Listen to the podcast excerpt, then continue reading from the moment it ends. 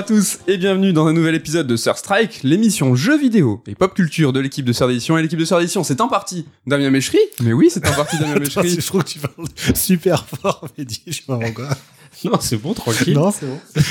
Bonjour, Mehdi. Est-ce que tu vas bien Je vais très bien et toi? Damien, professionnel de la radio, évidemment. Tu vois, ça m'a surpris d'un seul coup tout ce. tout Ça t'a réveillé. Ouais, ça m'a réveillé. L'équipe de Sœur d'édition, c'est aussi en partie Ken Bruno. Comment ça va? Ça va très bien. Et vous? Ça va, ça va. Et évidemment, l'équipe de Sœur d'édition, c'est en partie Nicolas Coursier. Nico, comment vas-tu? Bonjour, Médéric Canafi, bonjour à tous. Bonjour. Alors, aujourd'hui, c'est un petit peu particulier. hein. Nous sommes euh, sans lumière, sans eau et sans Ludo. Ouais. Donc la rédaction est un petit peu euh, voilà ni en cendres. Mais ouais, peut-être euh, des rapports avec euh, le post-apo, on verra dans quelques chroniques.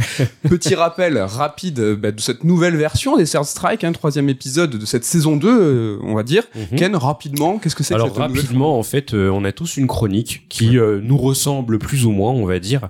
Euh, certains vont en profiter pour parler de jeux qu'ils aiment beaucoup, euh, d'autres vont en profiter euh, pour évoquer euh, leur attrait, euh, par exemple, à l'argent, au pif. Et donc, euh, bah voilà, c'est un petit tour de table. On a chacun notre chronique, on en parle un petit peu après. Il y a un petit débat et donc du coup, on tourne et euh, chaque épisode une variante du coup de euh, de, de ces chroniques. C'est ça, donc euh, Third Strike, c'est tous les deux mois en alternance avec Sound Teams. Aujourd'hui, il n'y a pas Lido, on le salue. Euh, on Salut, salue Ludo. Salut, Ludo. Il, est, il sera là, euh, tous en cœur. Il sera là prochain numéro. Et euh, bah voilà, euh, je crois comme au précédent euh, Third Strike euh, sur le bilan de l'année, hein, j'avais été très impoli et j'avais gardé le micro. Et c'est encore une fois le cas, donc ça commence à devenir une habitude.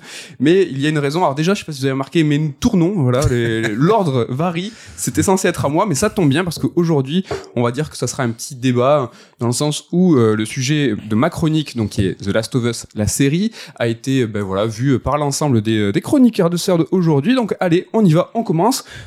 Voilà, aujourd'hui on va parler d'adaptation de jeux vidéo en série. Euh, alors, les jeux vidéo euh, en série euh, live, c'est historiquement quelque chose qui est un petit peu mieux loti que les adaptations en film, hein, on va dire. Euh, je pense à Castlevania, donc j'en ai parlé dans le Red Alert 29, Arkane, que je n'ai pas vu mais que vous appréciez fortement ici. Euh, Cyberpunk Edge Runner, j'en ai parlé dans le précédent euh, Third Strike. Donc voilà, au global, on va dire que ça se ça s'en tire un petit peu mieux, même si ici on n'est pas dans des adaptations, on va dire stricto sensu des jeux. C'est un petit peu des inspirations euh, de l'univers des, des jeux vidéo qui, qui ont- sont adaptés en série. Mais ici, il est aussi question de séries animées et pas de séries live. Oui. Euh, donc euh, en série animée, il y en a eu moult. Il y a eu euh, Devil May Cry, vous vous en souvenez de ça? C'était pas Ah non. ouf. Je l'avais pas vu, ouais. Il y a eu Bayonetta aussi. Il y a eu Bayo, il y en a eu, il y a eu Cuphead qui est pas mal. Cuphead est trop bien. Cuphead est Mm. pas mal. Alors ça c'est voilà, c'est quand c'est de la série animée, mais il y a aussi des séries en live action, donc voilà des films avec des vrais acteurs et des caméras qui filment ces acteurs. On pense à The Witcher très récemment, qui a eu deux saisons, qui était pas trop mal, c'est un petit peu mitigé. Bon c'est pas, n'est pas en soi une adaptation de jeu vidéo, c'est une adaptation des romans. Ouais, c'est- vrai, c'est beau, mais ça a relancé un petit peu euh, les jeux, euh, le- ça a relancé les romans, phénomène qu'on a aussi un petit peu vu hein, quand j'ai parlé de Edge Runner, voilà ce, ce regain d'attractivité euh, quand il y a eu une série. Il y a eu la série Halo. Donc c'est bien un jeu là, c'est bon. Là, c'est bon. Donc j'ai juste vu le pilote qui était vraiment très très sympa. Euh, j'ai pas poursuivi. Euh, c'est C'était vrai. pas de la CG, allô Non. Non non. Je sais pas pourquoi j'avais eu cette impression. Il y a eu Ah une ouais série animée, hein, Halo aussi, Ah, avec des. que je confonds, ouais. mais il y a eu ouais ouais live. C'était euh, c'était en France disponible euh, chez Canal+. C'était une série qui était assez ambitieuse et on, je pense que le fait qu'il y ait moins de séries live action, c'est aussi parce que ça coûte plus cher, Eh c'est eh. bien plus ambitieux. Et la série du jour, donc The Last of Us, c'est une série HBO. Voilà, donc on est tout de suite bien, donc il y a de l'argent, on est à plus de 10 millions l'épisode, donc on est au-dessus de Game of Thrones, c'est énorme, ça se voit, je pense. hein, Bon, que- les trois quarts sont partis dans les décors, non? Il y a, il y a dans le cachet des, des aussi, acteurs, oui. mais euh, c'est euh, en tout cas ça rassure dans le sens où voilà enfin une série live euh, qui a de l'envergure. Donc c'est aussi une, une série qui est produite scénarisée par euh, Greg Mazin, donc euh, qui a fait vraiment fort avec sa mini-série de Tchernobyl, mais néanmoins attention il ne faut pas oublier que c'était le scénariste de Very Bad Trip 2 et 3, Scary Movie 3 et 4, donc il faut laisser sa chance aux gens. faut démarrer. Il faut bien manger. Mais c'est avant, comme tu dis, qu'il faut pas avoir de préjugés hein, sur certaines personnes. Hein, les cantonner trop vite à des. Donc c'est vrai choses. qu'aujourd'hui, on va lui tresser toutes, euh, tous les lauriers qu'on peut en disant ouais, Mazin et tout. Tchernobyl est exceptionnel, hein, mais voilà, il revient de loin et voilà, coproduit scénarisé par Neil Druckmann, voilà l'un des euh, des pères de de la série The Last of Us. Alors à ce jour, nous, à l'heure où on enregistre cet épisode, on a vu que quatre épisodes. C'est Euh, bon, tout le monde a vu le dernier? Ok. Ouais, donc Mhm. euh, ben là on va avoir de la chance, dans quelques heures on va pouvoir voir le 5 avec grâce au Super Bowl, il y a l'épisode 5 qui est un petit peu avancé. Donc l'idée c'est de parler tous ensemble de la série, de décortiquer un petit peu les spécificités du format série, et voilà, c'est pour ça que je commence, hein, comme ça on va, on va tous pouvoir euh, en parler. Est-ce qu'on spoil ou pas? Parce que est-ce que c'est prévu Je sais pas, je, je- moi, pas forc- moi pas forcément. Ouais, vaut mieux éviter. C'est vrai qu'il y a des gens, je pense, qui, attendent d'avoir tout sorti Mm. pour le voir. Donc. Ouais. Alors le format série, euh, c'est quoi? C'est déjà évidemment euh, plusieurs épisodes. Alors c'est tout nul à dire, hein, mais c'est un format qui va proposer une histoire peut-être plus détaillée, une format euh, qui va nous proposer quelque chose de plus long, qui va pouvoir couvrir à l'écran quelque chose de plus euh, étendu. Alors, je précise bien couvrir à l'écran parce que c'est tout à fait possible dans un film de une heure et demie ou deux heures de raconter une histoire qui s'étend sur trois millénaires. Hmm. Mais là, on parle vraiment de couvrir à l'écran quelque chose qui est plus long que peut-être sur un format cinématographique. Un jeu, en, en comparaison, c'est, on va dire, rarement 2-3 heures. hein. Il y a évidemment des, des expériences indées euh, plus ramassées, mais voilà, c'est quand même quelque chose qui est plus long. Avec une série, du coup, on va pouvoir proposer ben, une narration ben, d'une dizaine d'heures sur une première saison, quelque chose qui va peut-être être plus pertinent sur l'adaptation ben, d'une série, enfin d'un jeu, d'une série en jeu vidéo. Donc on va pouvoir voir que c'est quelque chose qui va pouvoir aider. Sur Last of Us, euh, donc là la part 1, celle qui est adaptée dans la série, c'est 2-3 heures de cinématique euh, mis bout à bout. Donc je pense qu'on aurait pu tout à fait faire un film euh, de la partie 1 de la partie 1 de Last of Us.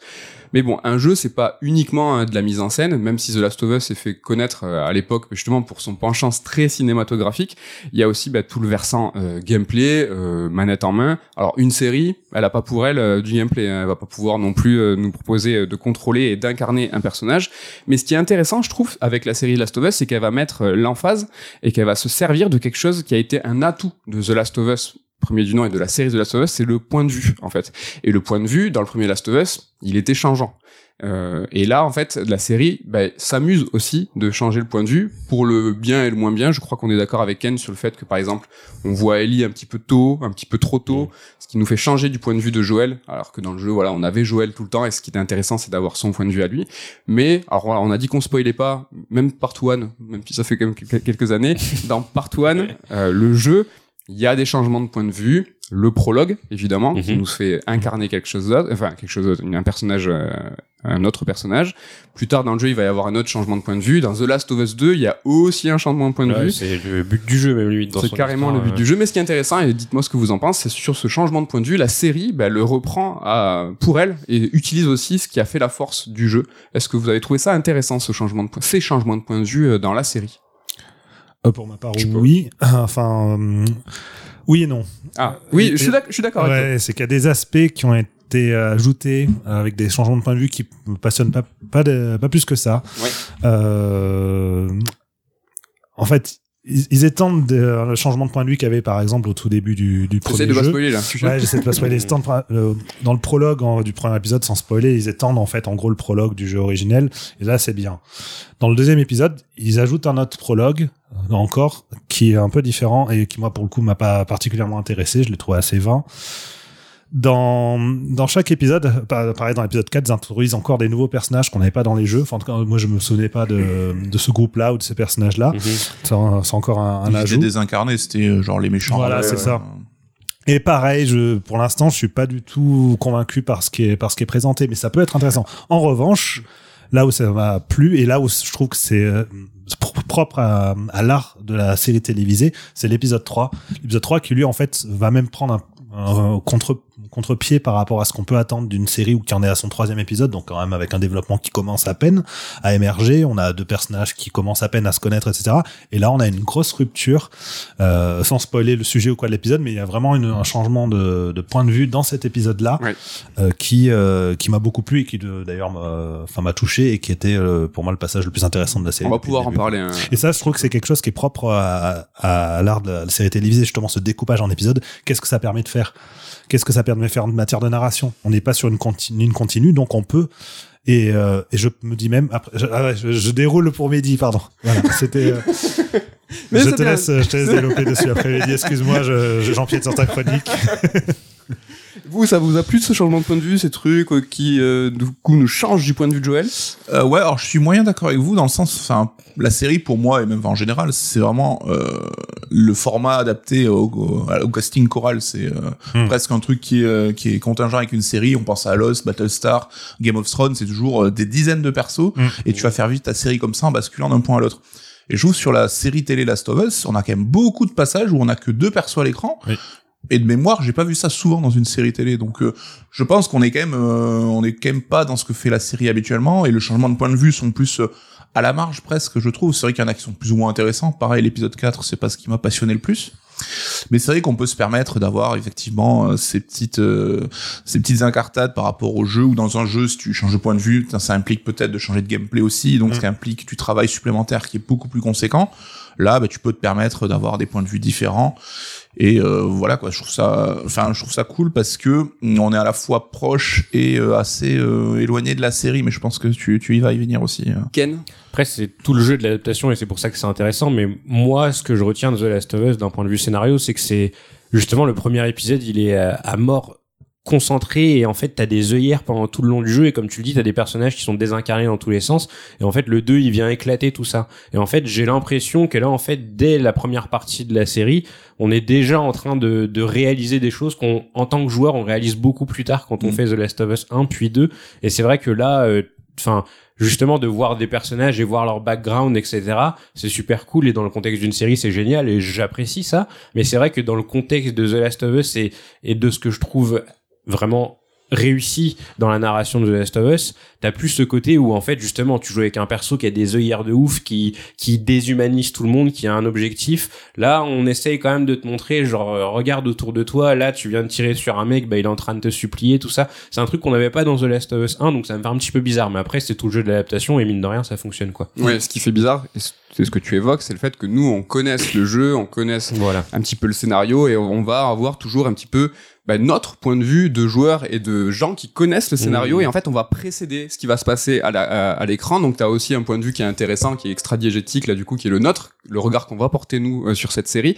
Et dans l'épisode 4 sans rien en dire il y a un nouveau personnage qui est intégré qui n'était pas dans le jeu. Et pendant quelques secondes en fait j'étais perdu. Parce que je, je me disais mais qu'est-ce qu'elle raconte? C'est qui elle? Ouais. et en fait j'ai décroché de la série parce qu'en fait je l'écoutais pas la série tu j'écoutais trouvais pas pas, tu trouvais pas le référent non, du jeu j'avais ouais. pas le référent. Et en fait, je me suis rendu compte que de mon point de vue, ben, j'écoutais pas vraiment ce qui se passait à l'écran et je décryptais plus à dire, mais attends, mais j'en suis où dans le jeu, il va se passer quoi? Toujours à essayer d'anticiper ce qui va se passer et pas être vraiment être du point de vue d'un spectateur, on va dire un petit peu lambda. Ouais, tu vois, sur l'épisode 4, vous l'avez eu ce décrochage en disant, mais c'est qui elle euh C'est vrai qu'on est dans une expérience, on en parlait dès le pilote, en fait, où connaissant le jeu et l'histoire en amont, moi j'avais une espèce de, de décalage sur la série que je regardais parce que c'est écrit et réalisé quasiment par les mêmes personnes, ça reprend des idées de réalisation des jeux qui étaient déjà très bonnes à l'époque, mais très cinématographiques aussi. Donc t'as l'impression de revoir la même chose, mais avec d'autres gens, mais qui, qui, enfin, qui font à peu près pareil. Et euh, ça crée ce décalage en fait bizarre où euh, et c'est vrai que je préfère euh, personnellement quand la série s'éloigne du jeu parce que c'est vrai que euh, en connaissant l'histoire, je trouve un intérêt moindre à suivre quand c'est super fidèle quoi. Et je pense que la série gagne à être appréciée par ceux qui n'ont pas fait le jeu forcément. Mais c'est toujours marrant parce que là c'est un cas quand même d'une série qui est revisitée par son créateur originel. Et euh, tu parlais Ken de la façon dont sont distillées les infos. On a Mm. par exemple la série Invincible sur Amazon Prime, donc qui est adaptée d'un comics par Robert Kirkman, le mec de Walking Dead. Mm. Et justement, il bosse sur cette série Invincible et euh, vu qu'il a le recul sur sa propre œuvre, il a dit, il a ajusté un peu pour euh, introduire tel ou tel perso un peu plus en amont ou après parce qu'il trouvait que ça marchait mieux avec le recul. Enfin, tu peux presque corriger un peu ton œuvre de base finalement pour l'adapter à quelque chose euh, avec le recul que, Ouais. que ça te permet quoi. Bah, Georges Lucas aime ça. Hein? Non, je disais, je disais Georges Lucas aime ça. C'est un peu comme l'attaque des titans aussi, où Isayama est très impliqué dans le- dans l'animé. Et c'est vrai qu'on a tendance à oublier que les animés, c'est déjà des adaptations de Bien quelque sûr. chose qui a déjà été créé. Et ouais, donc Isayama en profite pour modifier un petit peu son œuvre. Donc je comprends que ce soit fait. Et non, pour le coup, ça fonctionne. Et en plus, je trouve que euh, Ellie et Joël, d'un point de vue personnalité, ils, ils changent un petit peu par rapport au, au jeu. Oui. Je trouve Joël plus sympathique.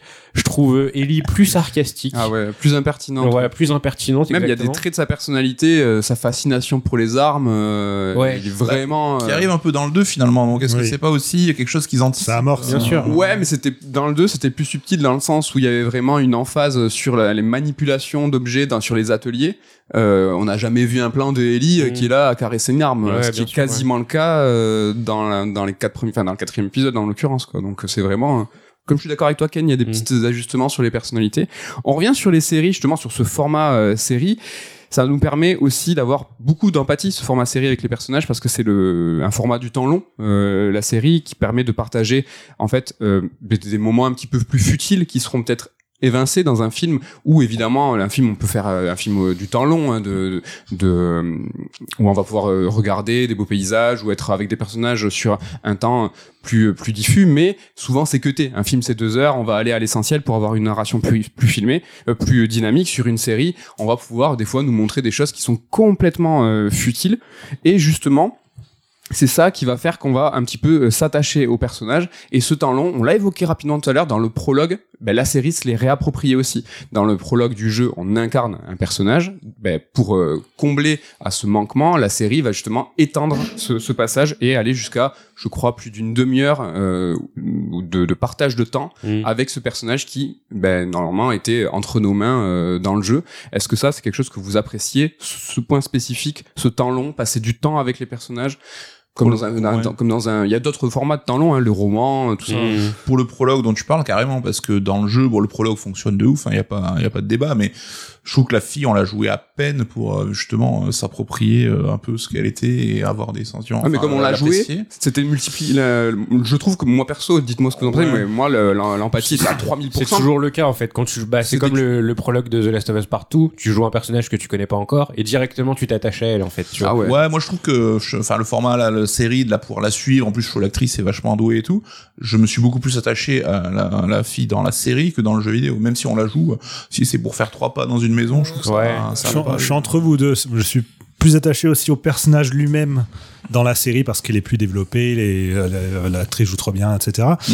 Mais par contre, j'étais plus touché par le prologue de la version jeu. Oui, parce que peut-être que dans la série, tu savais exactement à quoi t'attendre. Toi aussi, ouais. T'as moins l'effet de surprise. Ouais, mais sans l'effet de surprise, il y a plein d'œuvres où j'ai, enfin, j'ai été ému une première fois et que je la redécouvre l'œuvre et je suis toujours autant ému, tu vois. Mm. Et là, en l'occurrence, j'étais moins, j'étais moins touché, moins. Effectivement, j'ai pas l'effet de surprise, donc forcément, je savais où où ça amenait. C'était, c'était un peu balisé pour moi. Mais euh, non, je, l'interaction apportait quelque chose qui qu'on retrouvait pas là dans cette adaptation. Le format série, c'est aussi plusieurs épisodes. Tu as commencé à l'évoquer, Damien. Donc des ruptures franches, des ruptures franches. Alors dans le ton, parce que dans le temps, pardon, a un épisode par semaine, par exemple, euh, sur The Last of Us. Donc il y a vraiment une rupture. Nous, en tant que spectateurs, dans notre euh, vie et notre rapport euh, à l'œuvre qui est diffusée, on s'arrête de la regarder. Il y a aussi une rupture dans, les séries avec euh, le ton, avec les décors. Alors cette, euh, cette multiplication de, de ruptures, euh, ce format sériel peut proposer en fait justement une multiplicité euh, bah, d'univers un peu qui vont nous rappeler le périple d'un jeu vidéo euh, où on peut euh, bah, voir un peu comme différents chapitres avec un mot très à la mode depuis quelques années des biomes ou avec euh, différentes colorimétries euh, différentes tonalités. Et ça c'est quelque chose que les films peuvent faire. C'est possible d'avoir un film qui nous fait voyager de fou. Je pense par exemple à certains James Bond où on va vraiment voyager. Mais bon déjà d'un ça coûte très cher. Et deux c'est vraiment un, un exercice d'équilibriste sur euh, la réal le montage. C'est vraiment pas évident. Sur une série je dis pas que c'est plus facile mais le format en lui-même correspond plus parce qu'il est fragmenté à ce chapitrage ou de tonalité ou de décor ou de colorimétrie et ça je pense que ça peut être assez intéressant et on l'a vu dans Last of Us justement peut-être dans l'épisode 2 et 4 ce décalque de jeux vidéo ce décalque de progression vidéoludique Mhm. où on va en fait avec nos deux personnages évoluer avec eux voir différents décors avoir différents euh, tons euh, justement on va avoir de l'effroi de la peur parce qu'on est dans une phase d'infiltration. On va avoir la séquence après un petit peu plus entre guillemets humoristique légère. Et ça un film c'est un peu plus complexe je pense à le faire. Damien je me tourne vers toi parce que c'est ce que je crois que tu voulais évoquer tout à l'heure justement ce, ce format épisodique et ces ruptures franches en fait qu'on a entre Oui, c'est quelque chose qui m'intéresse moi dans les séries. Euh, Nico parlait de, de Lost, mais euh, le travail d'Eamon Lindelof en général va complètement dans ce sens et ça a été d'autant plus remarquable avec The Leftovers et avec euh, Watchmen. Ça c'est le meilleur. où on est sur euh, voilà on lance un épisode et en fait on sait pas à quoi s'attendre Mm. alors qu'on est sur une continuité on sait pas à quoi s'attendre en matière de ton d'esthétique de rythme de tout là The Last of Us en plus ce qui est pas mal avec les euh, séries modernes donc avec les nouveaux nouvelles plateformes de diffusion c'est qu'elles peuvent se permettre un peu ce qu'elles veulent aussi en matière de durée d'épisodes c'est très on se retrouve avec des ouais. épisodes qui changent complètement on a euh, le premier épisode qui durait 1h20 le deuxième quart- 50 minutes Mm. ensuite 1h15 puis euh, 45 minutes le quatrième donc c'est vraiment c'est très changeant et ça permet voilà de de pas savoir à quoi s'attendre exactement en matière de rythme en matière de, de tout et donc d'être être, être un peu dans la surprise, la Mm. découverte. Comment est-ce qu'ils vont gérer ça? Comment est-ce qu'ils distillent justement ce- cette rythmique sur chaque semaine un nouvel épisode? Donc chaque semaine, comment est-ce qu'on crée un tempo sur le long cours avec des, euh, des variations dans, dans les lieux, dans les dans les ambiances, dans les dans les choix narratifs? Donc ouais, ça c'est un, un aspect qui, est- ouais. intéressant. Je pensais que t'allais trouve- parler de Doctor Who. Euh, ouais, Doctor. Ouais, mais Doctor Who, en fait, c'est encore parti- différent parce que chaque épisode, c'est un, une histoire en contenu en elle-même. Ouais. C'est un peu euh, presque peu. un format anthologique, Ouais. mais où ça reste malgré tout, on suit le docteur avec son, ses compagnons, etc. C'est toujours les mêmes persos, mais ouais. Nico. Ouais, moi je trouve intéressant ce que tu disais aussi sur le côté, ils ont pas eu peur de, de, de reprendre les séquences un peu de gameplay du jeu Oui. en fait, où tu vois les persos progresser. Il y a même des clins d'œil évidents quand on est les joueurs là-dessus. Il manque Et- des briques. On jette pas de briques. On a tous Oui. voulu jeter cette brique à un moment. euh. Mais euh, là où je pensais qu'à la base ça aurait pu être un défaut, parce que c'est vrai que c'est pas forcément ce qui est le plus passionnant non plus. En fait, là je trouve qu'ils en font quelque chose de fondamental pour une œuvre post-apo, c'est ça te permet de découvrir l'univers en fait et de voir euh, comment ça a évolué, qu'est-ce qui a changé, qu'est-ce comment on a été affecté là-dessus.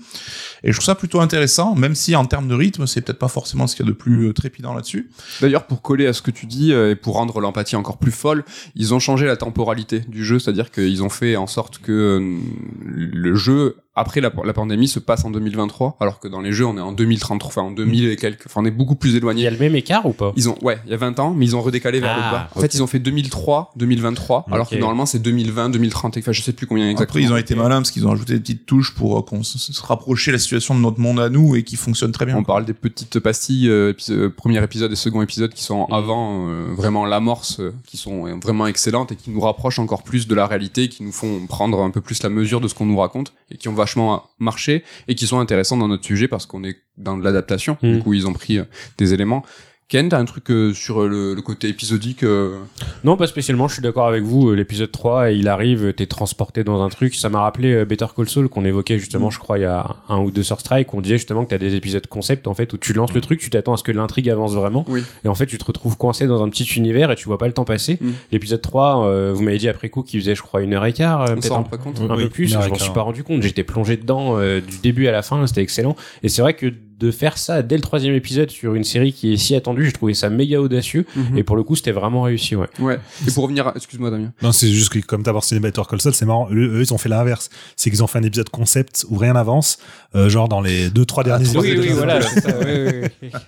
Et pour revenir à ce qu'on disait sur cette, euh, ces ruptures de ton, ces ruptures de colorimétrie, tout ça, qui sont plus faciles en série, là on l'a pu le voir dans Last of Us, l'épisode 3 qui est vraiment euh, incroyable et qui vraiment a une tonalité complètement différente. Et on a l'épisode 2 et 4 qui reviennent plus sur de jeux vidéo, donc ils jouent Mhm. sur ce rythme-là. Et ce qui est intéressant, c'est que cet épisode 3, si on savait été euh, justement un jeu, ça aurait pu être un DLC. Je pense, tu vois, quelque chose qui aurait pu être extrait, nous nous être raconté ailleurs, euh, plus tard ou avant dans le jeu, quelque chose qui est. Je pense qu'ils ont, c'est une sorte de bulle qu'ils ont mis là pour rythmer justement la Mhm. série. Je Ouais, regrette mais- même qu'ils aient pas fait la bulle complète sur tout l'épisode. Parce que t'as quand même, Ils auraient pu, ouais. t'as quand même, voilà, une intro et une ouais. avec euh, Joël et, Ouais, mais qui a du sens pour ce que ça raconte. Ouais, bien sûr. rapport, euh, Mais dans le DLC, ce serait euh, retrouvé face à la contrainte du gameplay, je pense. Et Mmh, là, c'est quand même, ouais. tu racontes quelque chose de tellement différent que l'histoire des deux survivants que dans le gameplay, ça aurait été difficile de le, de le retranscrire, même si euh, Left Behind euh, allait un petit peu dans ce sens-là Oui. aussi. Ouais. Mais bon, ça c'est vrai qu'ils ont pas de gameplay, et un, un pont tout fait. per- les jeux le- non plus, non pas. Comment non. Oh là là, pour être, en plus pour être comme ça euh, mé- médisant. Euh, non, la fidélité. Pour aller de la fidélité, c'est vrai que quand une série, euh, un film ou quelle que soit l'adaptation fait un copier-coller, euh, elle est tout de suite critiquée, à tort ou à raison, on va pouvoir le voir. Si elle se détache du matériel de base, euh, ben là, on va crier à la trahison. Donc, euh, je pense qu'une adaptation a dans tous les cas tort. Elle aura vraiment des gens qui vont se lever vent debout pour dire c'est un scandale, que ça soit extrêmement fidèle ou extrêmement libre. Et ce qui est intéressant, c'est que Last of Us, je trouve, fait les deux, en fait. Mm. Se trouve dans une certaine forme de fidélité, d'extrême fidélité même, et va pouvoir des fois complètement s'écarter euh, avec cet épisode 3, avec euh, des variations sur les personnalités. Euh, déjà, dans, vous, vous êtes de quel team? Est-ce que vous êtes la team fidélité? Est-ce que vous êtes la team liberté? Oh, plutôt liberté à la base. Après, c'est vrai que des- on a vu des exemples où ils avaient pris tellement de liberté que ça n'avait plus aucun rapport et tout. Hmm. Mais à la base, c'est quand même mieux quand ils s'approprient le matériau de base pour en faire quelque chose à leur sauce. Ouais, je suis aussi pour la liberté. Euh, en fait, pour moi, ce qui doit être euh, fidèle, c'est le cœur, l'essence même de ce que ça produit, ce que ça raconte, ce que ça veut exprimer, mais en le transposant du coup dans un autre médium ou dans un autre contexte. Donc euh, la fidélité, elle est là. C'est si ça raconte la même chose, enfin avec la même sensibilité et tout, super, mais transposé différemment, nickel. Après sur les détails même, mais c'est marrant, tu vas peut-être le mentionner, mais c'est vrai que les gens ont, reproché, par exemple, les choix des, acteurs en disant ils ressemblent pas aux personnages principaux. Et c'est très rigolo parce qu'on peut se dire, bah, c'est pas grave, on s'en fiche qu'ils ressemblent pas aux personnages principaux. Ce qui compte, c'est comment ils sont écrits, comment ils jouent, etc. Et en même temps, ils sont tous en cosplay.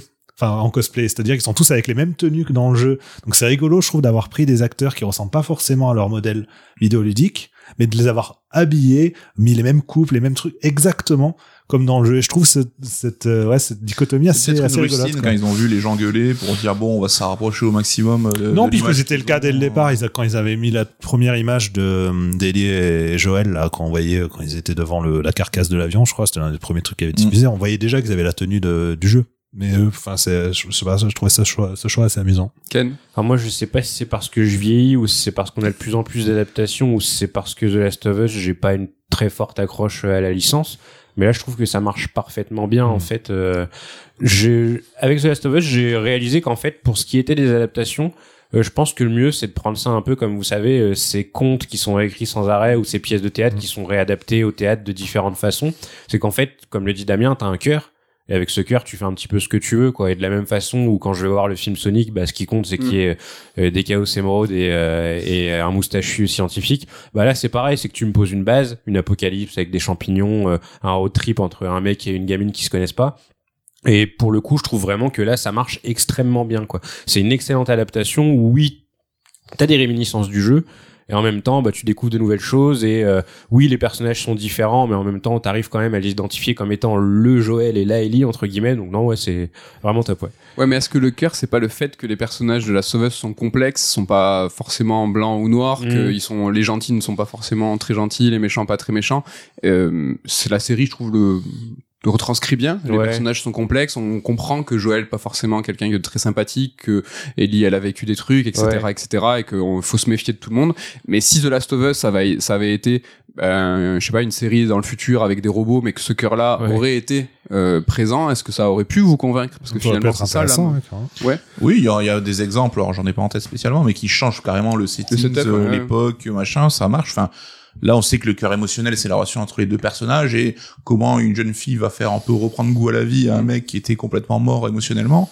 Mm. Et tant qu'on a ça, c'est ça qui compte. On avait déjà eu une adaptation au cinéma qui s'appelait Logan, qui était un peu le, Qui était, oui, qui ressemblait euh, pas mal, hein, c'est vrai. hein. Allez, peut-être la dernière euh, interrogation sur cette adaptation The Last of Us, c'est l'intérêt.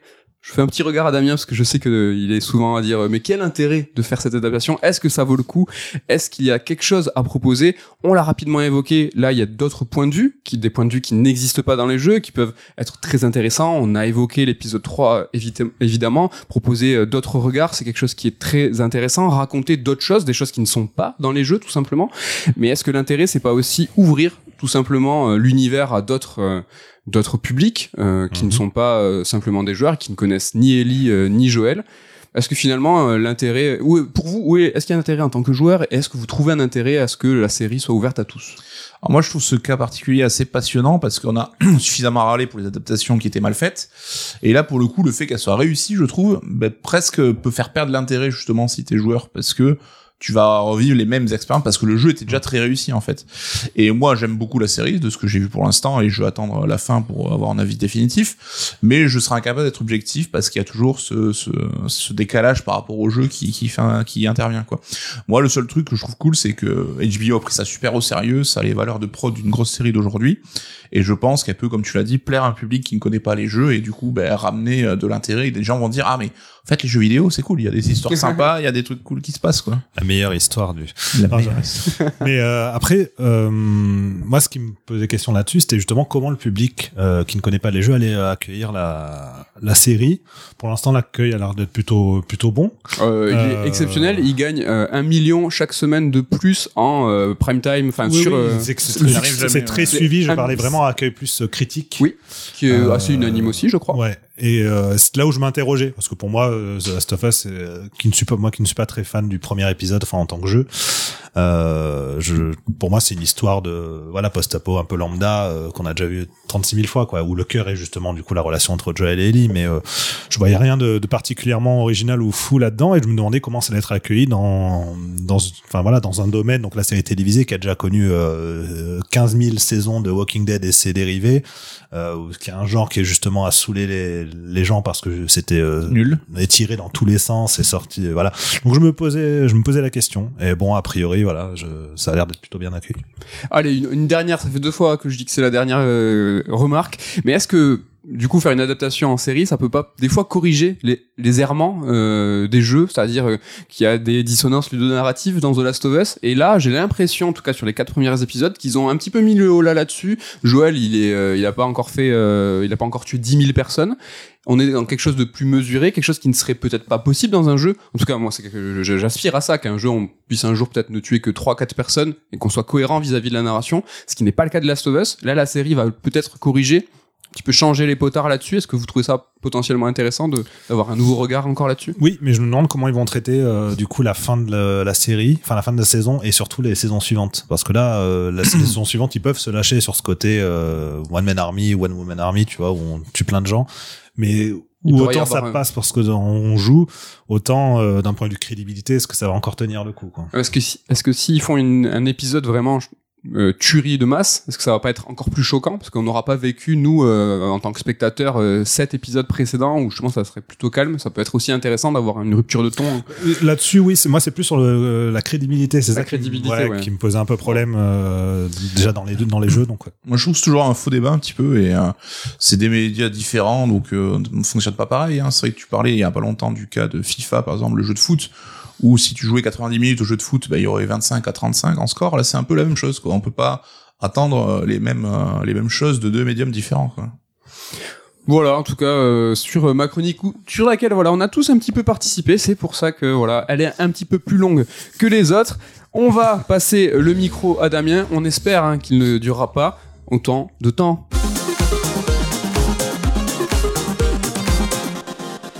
La quête, la quête de Damien. Quelle est la quête du jour, Damien Et la quête, c'est les souvenirs. La quête du souvenir ou la quête, la des, quête souvenirs des souvenirs. Ah. Euh, La quête des souvenirs, euh, Ouais. souvenirs au sens large. Et vous allez voir, il y a un point précisément dans cette chronique, c'était pas voulu, mais qui est en accord avec ce qu'on développait juste avant euh, autour de Last of Us, l'idée C'est d'adaptation. bien fait, c'est beau. Eh bien, Attention, notre matière est un peu, euh, un peu lourde. Donc le souvenir, c'est l'un des éléments primordiaux qui constituent ce que nous sommes, donc notre psyché. Nous nous définissons, nous construisons par la somme de nos expériences. Sans souvenir, est-ce que nous serions les mêmes Peut-on exister et progresser sans souvenir? Et notre vie n'est-elle pas qu'un agrégat de souvenirs? Juste expérience de pensée, puisque le temps ne se fiche pas, on est constamment en fait en train d'avancer en laissant des souvenirs derrière nous seconde après seconde. Dans l'absolu, on vit jamais le moment présent parce que le moment présent lui-même n'existe que par la somme des instants qui le précèdent. Et on n'a jamais le temps de l'attraper ce moment présent puisqu'il est toujours en train de continuellement avancer. Les souvenirs, ils se cristallisent, d'autres se mélangent, se fondent, d'autres encore sont refoulés, voire disparaissent tout simplement, à l'image de tout ce qui a constitué les trois ou quatre premières années de notre vie. Si vous êtes, euh, comme euh, certains ici, euh, des jeunes parents, bah, sachez que tous les souvenirs que vous êtes en train de construire avec vos enfants, eux, ils ne s'en souviendront plus dans quelques années. Et je trouve cette expérience de voilà. pensée aussi assez... euh, Non mais je, trouve ça assez, euh, assez fascinant. Donc les souvenirs, ils nous échappent. Ils reviennent à nous parfois sans qu'on les contrôle, euh, sans même qu'on puisse s'assurer de leur pleine authenticité aussi, puisqu'un souvenir n'est pas le réel. Et pourtant, c'est cette fiction, donc ce souvenir, ce passé transformé par notre esprit, c'est ça qui joue un rôle clé dans notre existence. Donc le souvenir, la mémoire au sens large, en tant que concept philosophique, bah, c'est quelque chose que je trouve fascinant. Et les domaines de l'art et de la fiction s'en sont emparés depuis toujours. Et c'est aussi le cas du jeu vidéo, bien entendu, on y vient. Euh, sujet de la chronique. Donc on retrouve un certain jeu qui ont intégré le souvenir dans leur gameplay directement, comme par exemple Remember Me, dans lequel on pouvait manipuler les souvenirs de, personnes tierces à des moments clés euh, de l'aventure. Mais euh, là, comme c'est euh, la quête, le sujet de je vais m'attarder spécifiquement sur la notion de quête de recherche, donc de souvenir. La quête de souvenir, elle peut exister de multiples manières. Elle peut exister comme outil narratif. On a par exemple le concept de l'amnésie, euh, le souvenir refoulé. Donc souvent, en tant que joueur, nous, on va découvrir pas à pas la vérité. C'est le cas évidemment dans mon jeu favori, donc Silent Hill 2, où c'est tout le concept même de parcourir une ville euh, et de revoir comment sont matérialisés les souvenirs du personnage principal qui a volontairement euh, oublier quelque chose. C'est aussi un truc euh, qu'on retrouve dans les clichés du JRPG, hein, le héros amnésique qui connaît pas son passé, qui est en fait un passé complètement lié au sort du monde entier. Donc voilà, on a souvent des choses on découvre comme ça. Je le citerai pas. Comme ça. Mais j'ai un jeu que j'aime bien. Chrono Trigger, par exemple. Non, un autre. Un autre? Bah oui. Euh, T'as pas le droit de le Lost, citer. Lost Odyssey? Non, je dirais Final pas. Fantasy 7. Ah, FF7. Ah oui, bah, oui, Oui. oui. oui. En plus qu'on n'a rien à voir, c'est même pas du tout à ce- ça que je pensais. Bref, on a plusieurs formes donc possibles de représentation du souvenir. Comment est-ce qu'on représente le souvenir dans un jeu?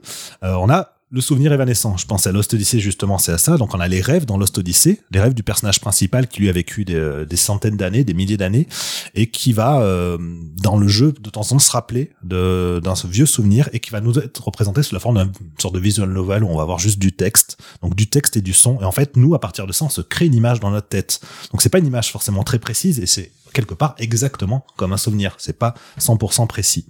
Il y a des jeux qui font du souvenir la base même de leur narration. Je pense à la saga To the Moon, dont j'en avais déjà parlé dans des euh, dans des Third Strike. Oui.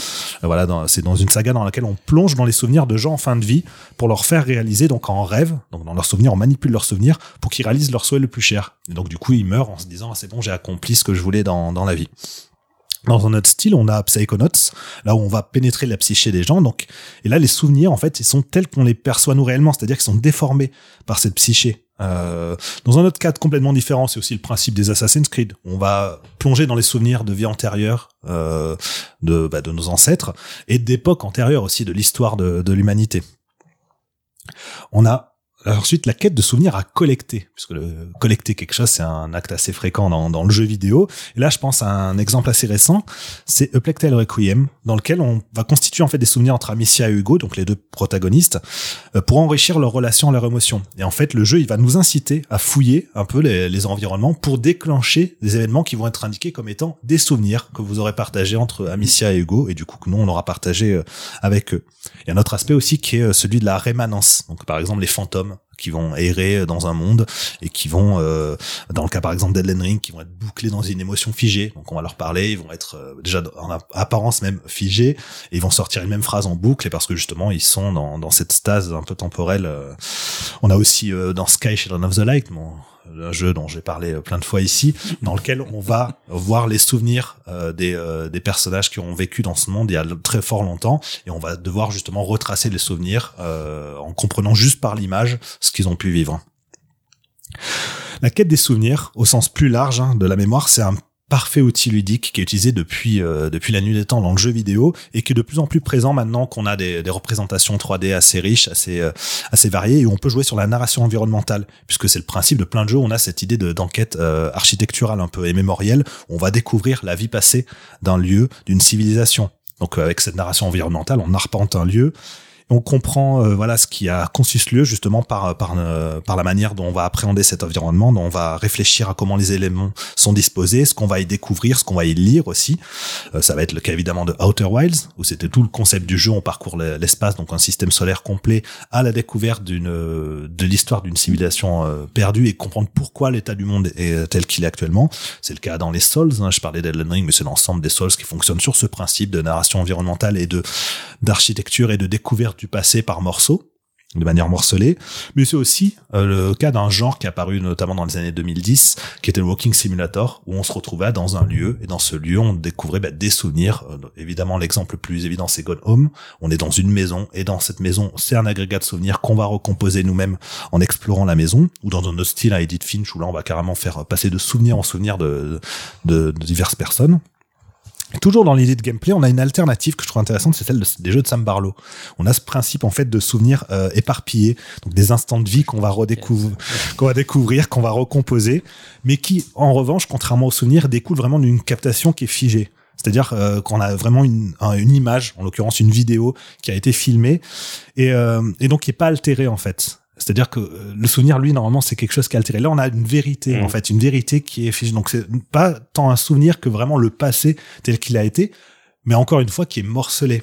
Donc c'est pas, on n'a jamais de possibilité d'avoir une composition complète du réel. Et là, bah, c'est exactement ce que nous font vivre ces jeux-là. C'est on a des éléments qui ont existé, mais comment est-ce qu'on recrée une réalité à partir de ces éléments euh, qui sont morcelés, décomposés? Shattered Memories, notre jeu de Sam Barlow, lui jouait déjà justement sur ce côté mélange de souvenirs du personnage principal D'où le nom, quoi. et du joueur. D'où le nom Shattered Memories. Alors étonnamment, il aime pas trop ce nom Sam Barlow, mais je le trouve très pertinent. Bah oui, oui, carrément. Je vais pas, voilà, c'est je- quand je dis Shattered Memories, c'est un épisode de Silent Hill, hein, qui était euh, une relecture du premier jeu Silent Hill. Et justement, cette idée de relecture, on est sur le principe du souvenir du joueur et de la mémoire collective par rapport au jeu. Et c'est quelque chose qu'on retrouve beaucoup. Et là, ça a fait penser, quand on parlait tout à l'heure de l'adaptation de The Last of Us, on est sur cette euh, dynamique, notamment, euh, tu disais Nico, où tu étais à la fois en train de redécouvrir un truc très fidèle au jeu que tu connaissais, en même temps des choses assez différentes, donc c'était un peu perturbant, tu aurais préféré avoir plus de choses différentes.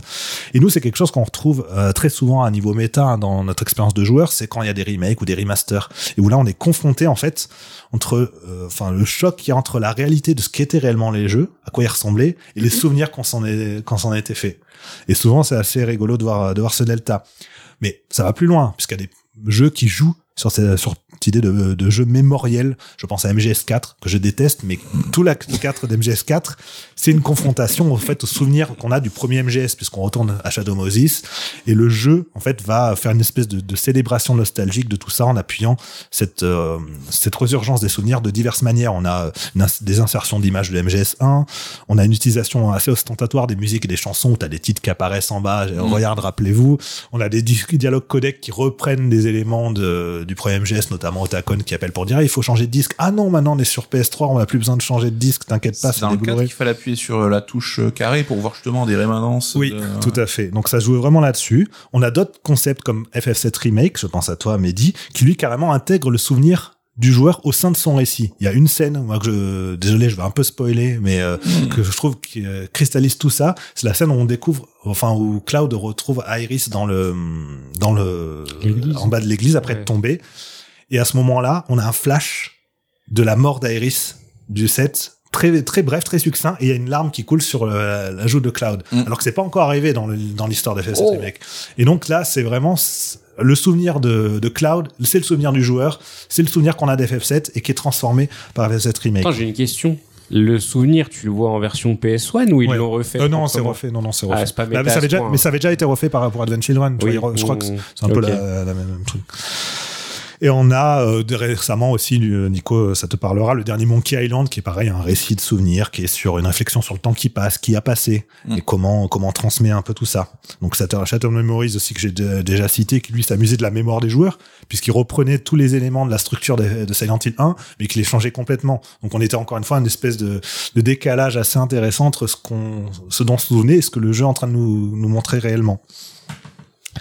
Bref, je pourrais citer plein d'autres exemples, mais je vais arriver au bout de ma chronique avec le jeu qui m'a fait mm, en fait avoir cette idée de chronique. C'est Season, Letter to the Future, donc euh, sorti récemment, euh, un jeu indépendant dans lequel on va parcourir une vallée, euh, arpenter des lieux, rencontrer des gens, dans l'objectif de capturer des souvenirs sous forme audio, sous forme de, de photos, sous forme de réflexion aussi qu'a la protagoniste et qu'on peut intégrer. Tout ça dans un qu'on va consigner en fait dans un carnet, afin que ce carnet puisse être découvert et lu par une personne dans le futur, parce qu'en gros il va y avoir ce qu'ils appellent un changement de saison. C'est une sorte de pseudo fin du monde où les gens ont oublié les choses et bref ça va passer à, une nouvelle saison. Et donc dans le futur bah savoir ce qui s'est réellement passé. Donc nous en tant que joueurs ce qu'on fait dans ce jeu c'est qu'on va capter au présent donc des souvenirs du passé pour nourrir le futur. Et je trouve que ça symbolise vachement bien ce qu'est le concept même du souvenir, du devoir mémoriel aussi quelque part. Le futur, il peut exister que par la préservation de la mémoire, donc par la transmission du souvenir. Et au début du jeu, il y a un passage euh, voilà, très intéressant en fait, donc dans cette idée de passage de relais entre générations, donc par le souvenir, c'est qu'on doit choisir pour l'héroïne les souvenirs qui lui sont le plus chers parmi cinq enfin on doit choisir cinq souvenirs qui lui sont les plus chers et à chaque fois qu'on va choisir un de ces souvenirs là sa propre mère va oublier les souvenirs qui, sont associés à, ça. Et je trouve ça super euh, enfin philosophiquement conceptuellement très très intéressant ce que ça dit c'est très profond. Bref et Season justement il est pas pas nostalgique c'est pas parce qu'on va chercher une idée qu'on est dans la nostalgie on est plus sur une forme de, mélancolie mais la mélancolie qu'on va appeler la langueur c'est-à-dire cette mélancolie un peu doucereuse, rêveuse. Parce que normalement, la mélancolie, c'est un état de profonde dépression. Mais a la mélancolie, justement, plus, euh, plus rêveuse. Et je trouve que c'est, ça traduit bien cette idée aussi, ce rapport qu'on peut avoir qu'on peut avoir au, au souvenir. Donc voilà, c'est euh, c'est toute la finesse de Season. Je trouve que c'est un jeu où on capte des souvenirs qui ne nous appartiennent pas. Donc ni à nous ni à la protagoniste, puisqu'elle va capter des, des instants de vie d'autres personnes, etc. Mais qui à l'arrivée font partie maintenant de notre propre mémoire. On les aura vécus aussi ces moments. On les aura, on les aura intégrés, ingérés. Et le season, c'est un peu une voilà une sorte d'appel à une forme de méditation sur la manière dont on vit, dont on s'approprie l'instant présent. Euh, si tant est que l'instant présent existe, hein, si vous vous rappelez le début de, de la chronique, Bah, sur la manière dont on va écouter autrui ou dont on va tout simplement habiter le monde. Donc les souvenirs se partagent, parfois leur sens se perd, le temps euh, fait son œuvre, mais on continue d'exister, de transmettre. Les souvenirs eux-mêmes constituent une forme de seconde vie pour les gens, à l'échelle individuelle, mais également à l'échelle de l'humanité en général. Laisser une trace de notre passage sur Terre, hein, c'est un désir qui anime les êtres humains depuis, euh, depuis toujours. Et avec son langage propre, bah, le jeu vidéo propose une nouvelle manière, ou plutôt des nouvelles manières, de, de réfléchir à ces questions autour de la notion de souvenir. C'est beau. C'est beau, ben merci beaucoup Damien pour Voilà. ta chronique euh, enquête, enquête sur le Je souvenir. sais pas combien de temps j'ai mis, si j'ai été dans les temps. Euh, pour une 12 fois. minutes. Pas mal. Non, mais c'était On t'a senti parler un peu vite. Hein, mais- Progresse. mais c'était très intéressant. Est-ce que vous, ça vous évoque quelque chose le souvenir? Est-ce que ça vous rappelle quelque chose? Bah, c'est marrant parce que, alors, le souvenir, ou comme tu dis, la longueur, c'est traité dans des films, dans la littérature et tout, évidemment, mais je trouve le jeu vidéo, c'est un média super euh, nostalgique et je trouve les joueurs de jeux vidéo sont très nostalgiques aussi, quoi. Ouais. Dans tous les exemples que tu, que tu cites, enfin, des jeux qui travaillent eux-mêmes sur leur propre héritage, leur propre patrimoine et les mêmes souvenirs des joueurs, je trouve qu'il y en a un paquet. Mm. Mm. Et je trouve que c'est c'est presque une caractéristique euh, bizarre. Alors, est-ce qu'on est tous des, des vieux cons déjà? Je sais pas à quoi c'est dû, mais on est tous des nostalgiques, quoi.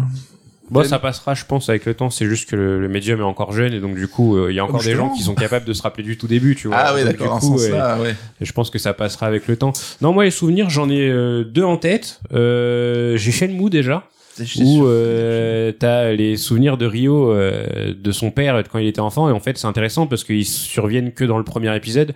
Et c'est en fait une façon de représenter son deuil, quoi.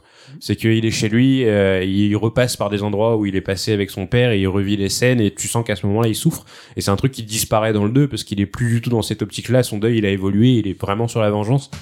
Alors qu'au début, t'as encore le choc du perso qui euh, doit process euh, le deuil. Et l'autre truc que j'avais, c'était Phantom Pain, où en fait, t'as toute une quête annexe du jeu qui s'appelle les souvenirs de Paz, où tu dois aller euh, ramener des photos à Paz et qui dit ah bah oui, je me rappelle, c'est à ce moment-là, on a fait ça euh, en Amérique du Sud et tout, sauf que Paz n'existe pas et en fait, c'est une façon pour Big Boss de se rappeler lui-même des événements et en même temps de, de penser la plaie de, de, de Paz qui a disparu quoi. Voilà.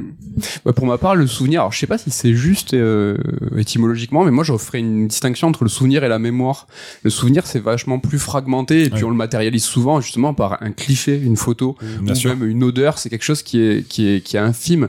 Alors que la mémoire, C'est euh, au sens c'est large. plus, ouais, c'est au sens plus large. Et dans le jeu vidéo, tu l'as rapidement évoqué, c'est qu'on est souvent dans la reconstruction de la mémoire. C'est que en fait, pour avoir une empathie euh, franche avec euh, le protagoniste, on doit se mettre à son niveau et c'est plus simple quand le protagoniste bah, ne sait rien, Ouais, comme ouais. toi le joueur. Alors oui, FF7, c'est le jeu que j'ai pas évoqué tout à l'heure, mais il y a même Bioshock. Des, la- alors là, on est dans la mémoire, dans le souvenir manipulé, altéré, c'est-à-dire que comme le personnage principal, tu vas essayer de reconstruire ce que toi t'es en train bah, de découvrir en tant que joueur. Alors voilà, je sais pas si c'est très juste, mais j'aurais, tu Tu vois. non, mais bien sûr, oui. Et le JRPG, c'est le fond de commerce du JRPG, quoi. Oh mais ça c'est oui il faut euh, c'est hyper important ouais il faut que toi en tant que joueur tu sois au même niveau que ton protagoniste et c'est pour ça que des fois il y a des ruptures Ouais. euh. Bah Breath of the Wild, pareil. Breath of the Wild c'est mortel hein. c'est un exemple que tu as évoqué Nico euh, parce que en fait c'est le, le système de jeu qui va te t'inciter à avoir euh, Et c'est vraiment des photos que tu dois retrouver, Ouais, ouais, prises. ouais, ouais. Enfin, c'est vraiment le côté, l'expression, tu l'as dit, le souvenir euh, capturé. euh. Et c'est génial parce que Breath of the Wild est un jeu systémique et il a fait de sa narration un système. Moi je trouve que c'est brillant même si c'est pas quelque chose que j'apprécie beaucoup dans Breath of the Wild mais je trouve que c'est vraiment brillant. Je trouve ça nul, moi. C'est vrai. Calmez-vous non mais c'est raccord, c'est raccord. Moi je trouve Ouais, ça non, bien vraiment brillant quoi. C'est que sur le coup, dans le côté euh, je sors de ma caverne, je comprends rien à ce qui se passe, Ah ça bah. marche trop bien. Mais le, Ah oui. la mécanique des souvenirs en eux-mêmes qui te racontent du coup ce qui s'est passé, je trouvais que ça marchait pas. C'est cool parce que tu peux presque en faire ce que tu veux. Ouais. Si tu veux tous les collecter, mieux comprendre, tu le Mm. fais. Si t'as que des fragments de souvenirs, ça marche aussi comme un souvenir qui est un petit peu altéré. Et c'est Tu marrant. peux t'en foutre complètement. tu peux, tu Ouais. t'en foutre complètement. Et ce qui est rigolo, je crois que dans la- presque tous les jeux que tu as cités, la, la matérialisation, comment en fait euh, le souvenir dans le jeu vidéo est euh, montré, et souvent euh, flou, brouillé. Dans Remember Me, ils avaient expliqué que alors les memory, comment ils s'appellent euh, Remix. les Memory Remix, ils avaient euh, pas modélisé le tour en fait. Ils avaient volontairement pas créé le parce que dans ce souvenir en fait, tu Ouais. sais, tu Ouais. vois pas les visages, tu vois pas le bout des membres et tout. Et ça, c'est c'est quand même rigolo. Quoi. Et juste qu'il faut bien le citer parce que c'est le cœur du projet Kingdom Hearts, quoi. Les souvenirs, la reconstruction. euh. Oui. C'est pour ça que je me marrais pendant ton intro, mais j'avais l'impression d'entendre Sora, tu vois, qui me parlait. euh, Ouais, non, évidemment.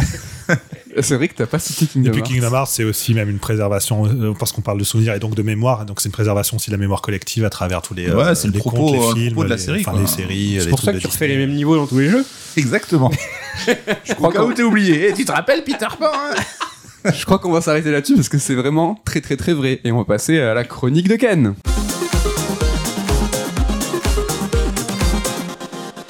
Alors, combien ça coûte Et combien ça coûte Et combien ça coûte le dématérialisé aujourd'hui Alors, Le aujourd'hui- dématérialisé, ça coûte cher. C'est le démat. C'est le démat aujourd'hui, ouais, tout à fait. Euh, J'aurais pu profiter euh, de la chier d'annonce de remaster et de remake de Nintendo pour faire une chronique dessus. Manque de bol, j'avais écrit la chronique avant, euh, avant le Nintendo Direct. Donc aujourd'hui, on va parler du démat. On va revenir un petit peu sur l'histoire du démat, où on en est dans le marché, euh, euh, qu'est-ce qui va se passer dans le futur quand il y aura des robots, tout ça, tout ça. Donc du coup le démat pour le situer là aujourd'hui je vais évoquer surtout euh, les jeux en tant que tels je vais pas évoquer les services que j'ai plus évoqués la dernière fois avec euh, les microtransactions Ah ouais. ou euh, le Game Pass que j'évoquerai plus tard. Là, on va vraiment parler des jeux. Je vais un petit peu aussi parler des DLC parce que ça a son importance dans le process, mais on est là pour parler des jeux que tu achètes sur ta console ou sur ton PC et euh, que tu euh, joues euh, du début à la fin. Donc du coup, le démat, ça a explosé euh, avec assez tardivement, mine de rien, le démat tel qu'on le connaît aujourd'hui, il a explosé euh, sur l'ancienne génération, début d'ancienne génération PS4, Xbox One, où le fait d'avoir des jeux qui sortaient en boîte et en démat, c'est devenu quelque chose d'assez courant. Parce qu'avant ça, on a connu du coup les jeux PlayStation Network ou Xbox Live Arcade, Oui. ou même la Virtual Console euh, à un certain niveau, où du coup c'était des jeux que tu pouvais acheter uniquement sur ta console, qui étaient souvent vendus à un tarif moindre, 5, Mhm. 10, 15, 20 balles. Mais le démat tel qu'on le connaît aujourd'hui, voilà, ça a, euh, ça a 7-8 ans à peu près. Euh, donc pour vous donner une idée au niveau des chiffres, euh, on n'a pas encore les chiffres de 2022, on a les chiffres de 2021 euh, du sel en France. Donc c'est une bataille en fait là entre le démat et le physique, parce qu'en 2020, euh, malgré le Covid, le physique, le physique a gardé une très légère avance. On était à 666 millions de jeux physiques vendus contre 625 en démat. Donc vraiment l'écart était était assez moindre. En 2021, pareil, on est à 600 millions pour le physique contre 584 pour le démat. Donc du coup, on est à 16 millions d'écart, ça commence vraiment à se réduire.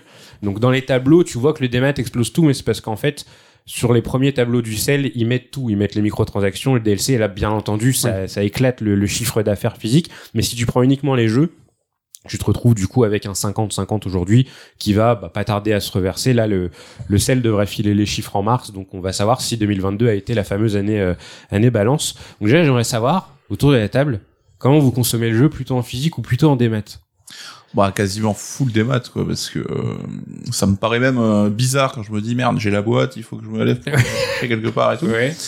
Mais ouais, c'est une habitude euh, qui, enfin, j'étais pas spécialement pro des maths euh, il y a peu de temps, mais ça s'est fait super naturellement Ouais. Et c'est devenu, euh, un méga- enfin, aujourd'hui évident, quoi, pour moi en tout cas. Ok, donc le physique, enfin, c'est même plus une option pour toi aujourd'hui. Bah, si, parce que j'ai quand même pris la, la PS5 avec euh, le lecteur de disque. c'est vrai, oui. Bizarrement, parce que tu vois, je quand même, tu gardes cette possibilité de te faire prêter des jeux ou quoi, Les Blu-ray. Ou le mater des Blu-ray, tout à fait, ou vrai. en occasion. Donc Ouais. euh, ça a quand même un intérêt. Hein. C'est vrai que je suis pas pour militer pour la disparition du physique, Ouais, mais bien euh, sûr. c'est vrai que je trouve qu'on a presque des aberrations aujourd'hui sur le physique, sur tu vois attendre l'ouverture des magasins ou que- Ouais. attendre que les, les, les, les cartons de les paquebots t'amènent les cartons de jeux, et tout. C'est un peu chelou, quoi, je trouve.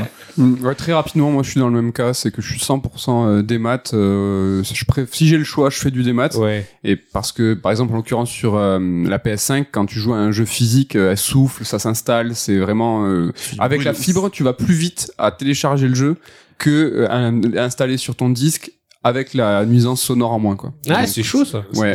C'est un point important. Moi, n'ayant pas une vraie connexion fibre euh, chez moi, Ouais. je joue encore beaucoup en physique. C'est un point intéressant, voilà. Damien. C'est un Ouais. point très intéressant. Bon, moi, j'ai quelques. Bon, pour parler de mon cas perso, euh, je suis en train de switcher. Je reste plutôt physique de Ah ouais. base parce que j'aime bien avoir l'objet, etc. Mais après un déménagement traumatisant, j'ai décidé d'arrêter un peu mes conneries et de prendre que, euh, que certains jeux. Mais ça, j'y reviendrai dans une future chronique sur le physique. Ah ouais. Voilà. Faut bien, euh, faut bien faire des chroniques sur toute l'année, donc il faut. euh, Il faut diviser. Donc les avantages du démat que j'ai trouvé, bah bien évidemment, il y a tu te lèves pas de ton Mm. canapé, Nico l'a évoqué. Mhm. Euh, il y a aussi euh, les soldes qui sont quand même assez pratiques. Tu peux avoir des wishlists et tu peux du coup euh, choper des jeux à bas prix euh, sans tomber sur des connards qui viennent acheter des jeux par pack de 10. Parce que vous n'avez peut-être jamais vu ça, mais pendant les soldes, il y a des gens qui arrivent avec des caddies et qui prennent les 15 jeux du rayon pour tous les prendre et tous les revendre sur Vinted. Donc au moins quand tu fais les soldes chez Watt sur ta console, t'as pas ce genre de problème. Tu risques pas de te battre. Ça prend aussi moins de place chez toi, je viens de l'évoquer. Quand tu déménages et que tu dois transporter toute ta bibliothèque Steam, c'est plutôt facile. Et euh, il y a aussi au moins deux maillons en moins dans la chaîne. Donc du coup, là, t'as pas d'histoire de distributeur, de vendeur, etc. Il y a les royalties, bien entendu. Donc on estime les royalties à peu près à 30% euh, du prix du jeu. Donc quand t'achètes un jeu à 60 balles, on va dire qu'il y a 20 euros qui revient à Microsoft, Nintendo ou, euh, ou Sony. Mais en gros, voilà, ça fait quand même 70% qui vont dans la poche des éditeurs ou des développeurs si jamais ils passent pas par des éditeurs. Donc c'est plutôt cool si tu veux soutenir. Il y a aussi l'avantage euh, de pouvoir euh, acheter un jeu pour deux si t'es un petit malin. On détaillera pas les techniques, mais c'est euh, On est des petits malins par ici. c'est c'est faisable. Euh, c'est aussi un avantage du point de vue des développeurs, encore une fois, parce que ça permet de sortir ton jeu en étant entre guillemets personne. C'est un peu un truc qu'on retrouve dans la musique, c'est qu'aujourd'hui tout le monde peut uploader de la musique sur Bandcamp, SoundCloud, etc.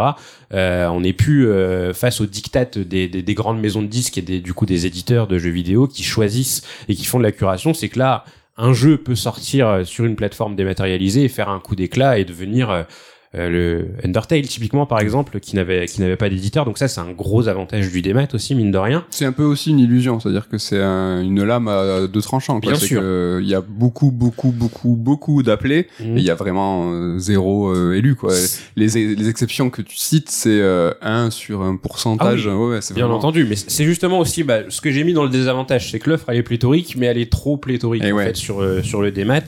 Et euh, donc voilà, là c'est à peu près euh, pour les avantages pour le démat. Je réinsiste sur le fait que tu te lèves pas parce que c'est quand même drôlement bien. Il faut savoir que là je suis arrivé à un stade où en fait je rachète les jeux que j'ai en physique en démat pour ne plus me lever. Ah ouais, d'accord. Ma paresse c'est un coup. Bon, j'attends les soldes généralement, tu vois. Genre là, il y avait Street of Rage 4 qui était en solde à je crois 12 balles. Je fais allez, 12 balles pour plus me lever, je les mets, tu vois. Donc, Après, c'est un faux problème, cette histoire de se lever, puisque généralement, tu vas, enfin, tu vas allumer ta console, tu mets le, Qui se lève pour allumer sa console euh, T'as pas ta manette sur Ouais, ta table déjà- basse que tu Déjà, fais- tu te lèves pas Bah pour non, allumer ta bah console. non, moi, ma manette, elle est justement posée sur le meuble télé. Ah en gros, à- au moment où je vais sur le meuble télé, j'ouvre le tiroir du meuble télé, je prends le jeu, je le mets dans la console en même temps et c'est fini. Et après, tant que je joue au jeu, bah, le- Ouais. le, disque va rester dans la console. Donc ouais, mais si tu pas. changes de jeu, genre dans ta soirée, tu te dis tiens maintenant non, je vais ça m'arrive pas. Ouais, bah ça, c'est une question de consommation. de... Donc après, du coup, bah pour évoquer les, les, les désavantages, euh, il y a le fait que ce soit cher au day one. Et ça, c'est pas une blague. C'est Mm. que les jeux sont vendus plein pot. Il y a cet avantage encore aujourd'hui avec le physique de pouvoir acheter des jeux à moindre coût à la sortie euh, grâce à Carrefour et Leclerc. Ça existe qui encore vendent euh, des bananes. Zavi et tout ça là Vous vous souvenez de ça Euh, Ouais, ça existe encore. voilà, avec les douanes, c'est un peu le bordel, Oui, ça mais coûte plus cher maintenant. Ouais. mais ça existe encore. Après, il y a le marché gris aussi pour les clés, mais ça, euh, c'est pas bien. Euh, T'as pas un joli packaging, et je trouve que c'est important quand même, mine de rien, c'est qu'il y a certains jeux, tout du moins, Mm. où j'aimerais bien avoir, euh, j'aime encore c'est avoir. devenu rare, les beaux packaging, quand même. Ouais, je m'en suis complètement détaché. Ouais. Que ça, c'est juste une boîte vide maintenant. Donc, euh, Ouais, tu sais, moi j'aime bien avoir le jeu. J'ai encore ce, ce- cet affect en fait, tu vois, genre typiquement Hi-Fi Rush, euh, qui est qu'en des maths. J'aimerais bien avoir, euh, tu vois, je- le jeu, je le, je kiffe de ouf et j'aimerais bien avoir une petite trace physique Hmm. du jeu quelque part chez moi. ça, je Euh, comprends. Mais ça, c'est vraiment totalement pas pragmatique du tout. euh, c'est juste de l'affect. Et aussi le fait que tu puisses pas revendre. Et ça, c'est nul. Parce que... Moi, tu peux te retrouver à acheter un jeu à 70 euros ou plus euh, si tu veux y jouer plus tôt. Et euh, t'as ce petit stress de te dire, bah, si jamais le jeu il est pourri, enfin, tu peux faire un refund sur Steam, mais c'est au bout de deux heures. Et en deux heures, très souvent, t'as pas le temps de te rendre compte si le jeu il est éclaté ou alors il est vraiment très éclaté. et euh, sur console, c'est beaucoup plus compliqué, voire impossible. Donc ouais, tu peux pas revendre tes jeux et ça, mine de rien, le démat, c'est assez relou de pas pouvoir euh, essayer entre guillemets euh, tes jeux. Et le dernier point, c'est que c'est pas éternel. Et ça, ça va être en gros le, le centre de ma chronique parce qu'en fait, si vous voulez, ce qui m'a motivé à faire cette chronique, c'est que Nintendo a annoncé que là très prochainement il y allait avoir le store de la 3DS et de la Wii U qui allait fermer définitivement donc fin mars qu'il fallait donc se dépêcher et il y a euh, Microsoft dans la foulée qui a annoncé que certains jeux qui étaient vendus sur le store 360 allaient être retirés du store. Alors euh, ça a été un migmac, je vais pas insister dessus, mais en gros on sait pas si on peut les, les, les acheter sur One ou pas, ou si c'était que sur 3.6. J'ai pas vérifié, mais bref, c'est un bordel pour dire les gars, le jeu il va pas rester. Et en fait, à chaque fois que ça ça arrive, bah ça déclenche euh, un petit peu une levée de bouclier, euh, des indignations, euh, etc., etc. Et en fait, on a le droit de se demander est-ce que ces indignations sont justifiées? Parce que bah on pourrait se dire les gars vous avez eu 10 ans pour pouvoir euh, acheter vos jeux. Enfin c'est pas grave si vous euh, ne pouvez plus les acheter. Si vous les avez pas achetés maintenant vous les achèterez jamais. Sauf que bah c'est pas exactement euh, enfin on va voir que c'est plus compliqué que ça. Avant de parler de ça je voulais évoquer de certains cas qui sont très extrêmes. On a eu le cas de Stadia où la plateforme a existé pendant un an et demi, je crois, à peu près un truc comme ça. Mm. Et du jour au lendemain, en fait, euh, bah, tout le catalogue a sauté. Ouais. Alors, Google a été seigneur, ils ont remboursé les jeux qui avaient été achetés, mais par contre, il y avait des jeux qui étaient exclusifs Stadia et qui se sont mis à sauter d'un coup, comme ça. Donc, euh, Mm. ils ont disparu. Des petits développeurs avaient fait leurs jeux sur Stadia et ils ont sauté. Euh, on évoquait tout à l'heure l'offre pléthorique. Et en fait, ce qui est compliqué, c'est que Aujourd'hui, avec le jeu vidéo, on compte énormément sur des gens qui s'occupent de faire euh, tout le travail d'archive euh, que, que les éditeurs ne font pas, qui font de l'émulation, etc. Et c'est grâce à eux aujourd'hui qu'on peut facilement jouer à des à des anciens jeux. Typiquement, moi, je fais une vidéo sur Burning Rangers il y a pas longtemps. J'ai émulé Burning Rangers parce que j'avais pas envie de foutre 350 euros dans une version sur eBay. C'est grâce à des gens qui font le taf. Et en fait, le truc, c'est que avec cette offre pléthorique, ces gens qui s'occupent de faire de la préservation, ils sont plus assez. C'est qu'il y a trop de jeux et on peut pas tout sauver. Et donc, du coup, il y a des jeux qui disparaissent dans l'oubli. Et donc, ça peut être le cas de, de, de petits jeux. Et je me rappelle que moi, il y a 15 ans, j'avais ce rapport où je me disais, et encore, il y a des gens qui le disent aujourd'hui, j'achète des jeux en physique. On sait jamais si un jour il y a pas, il y a plus Internet. Et c'est vrai que sur le coup, cet argument, il faisait un peu rire, mais aujourd'hui, il commence à avoir un certain sens dans le sens où en fait, c'est pas une question de plus avoir Internet, parce que le jour où il y a plus Internet, c'est que c'est la fin du monde Oui. et que t'as autre chose à foutre que de jouer à Super Monkey Ball. Le problème, c'est que les serveurs peuvent couper à un moment ou à un autre. Et donc, euh, ça altère du coup le, le jeu que tu vas acheter de différentes façons.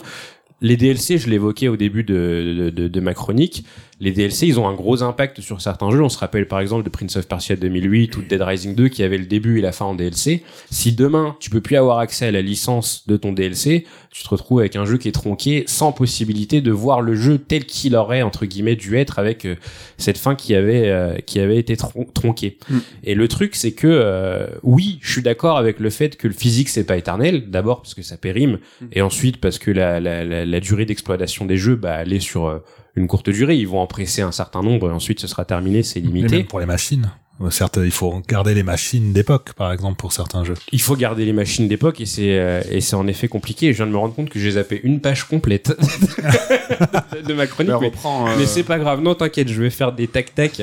Euh, ça, ça va passer. Donc oui, le physique, euh, en effet, euh, ça périme, les machines claquent, euh, il y a des durées d'exploitation. Mais le truc, c'est qu'en fait, avec l'avancée technologique, on, est tendance, on a tendance à penser que ça nous simplifie la vie, que euh, le démat est là pour euh, entre guillemets enlever des contraintes qui étaient imposées par le physique. Sauf qu'en fait, non, on se rend compte que le démat a plus ou moins les mêmes contraintes finalement, et qu'en plus ces, ces contraintes peuvent être exacerbées. Mhm. Et donc là, j'ai un exemple bien précis en tête. Euh, c'est les licences. Mhm. Les licences, c'est donc les marques qui sont utilisées dans les jeux, les musiques, etc. Au début des années 2000, on a tous connu les Tony Hawk avec des morceaux euh, de rock californien dans tous les sens, euh, les jeux de voiture et j'en passe. Et en fait, c'est le plus gros talon d'Achille du démat, c'est que euh, aujourd'hui, euh, ce qui empêche la rétrocompatibilité sur Xbox ou ce qui enlève des jeux du store, c'est ça. Et le cas le plus extrême qu'on ait, c'est Forza. En fait, Forza, je sais pas si vous savez, mais il y a eu eu 7 Forza Motorsport et il y a eu euh, 5 Forza Horizon. À l'heure où je vous parle, il y a zéro Forza Motorsport qui est achetable sur Xbox ou sur PC et il y a deux Forza Horizon qui sont achetables. C'est qu'en fait, tous les Forza, enfin en tout cas pour les euh, en dehors de ceux qui étaient sortis sur Xbox euh, et 360 en démat, ils ont une durée d'exploitation de 4 ans. C'est-à-dire que Forza Horizon 2, 4 ans, Forza Horizon 3, 4 ans, Forza Motorsport 3, 4, 5, 6, 7 ont tous eu 4 ans de durée d'exploitation. Au bout de 4 ans, ils ont sauté du store. Ok. Et donc euh, là, la seule exception à, à tout ça, c'est Forza Horizon 4 qui est à 4 ans et demi et qui est encore sur le store, probablement parce que le jeu a rencontré quand même un, un gros succès et donc ils essayent de faire durer un petit peu. Euh, Microsoft se défend en disant que en fait euh, un, un partenariat de ce type, enfin sur Forza entre les circuits, les voitures, les musiques, etc. C'est euh, ça peut être jusqu'à 500 contrats qui sont signés. C'est ça le truc, c'est que tout est licencié. Voilà, Même exactement. euh, les circuits, c'est licencié sous licence. Voilà, c'est ça. Mais c'est un énorme talon d'Achille parce que là, j'ai eu le cas assez marrant. Je suis allé chez mon père ce week-end, qui a une Series X et une Series S. Et en fait, il s'avère qu'il s'est fait un petit, euh, un petit setup avec sa Series S. Il s'est installé un volant qu'on lui a acheté un Noël et tout. Et il me dit, ouais, ouais. Et il me dit, mais par contre, euh, je suis trop deck, je peux jouer qu'à Forza 6 et pas 7 sur ma Series S. parce qu'en fait Forza 7 je l'ai jamais acheté enfin je l'ai en physique pardon et donc du coup son Forza 7 il peut pas y jouer avec son volant sur son petit setup parce que sa Series S il y a pas Forza 7 dessus et il peut pas l'acheter Ah. Tu vois et donc du coup on se retrouve dans une situation où Forza 7 est sorti il y a pas si longtemps il est sorti en 2017 c'est Ouais. pas énorme hein, Non, 4 ça ans ouais. c'est même pas une génération et là mon père ne peut pas l'acheter il peut pas jouer avec son volant parce que sa Series X sa Series Mhm. S pardon a pas de lecteur donc c'est euh, c'est une situation que je trouve assez euh, assez rocambolesque Ouais. entre guillemets Carrément. et puis, bon, un petit autre exemple, on va être celui d'Hi-Fi Rush que j'ai évoqué tout à l'heure. C'est un jeu qui est aussi blindé de musique licenciée, enfin blindé, tout est relatif, il y en a une dizaine, mais ces 10 musiques pourraient empêcher l'exploitation du jeu sur le long terme. Donc heureusement, ils ont pensé à un mode streamer.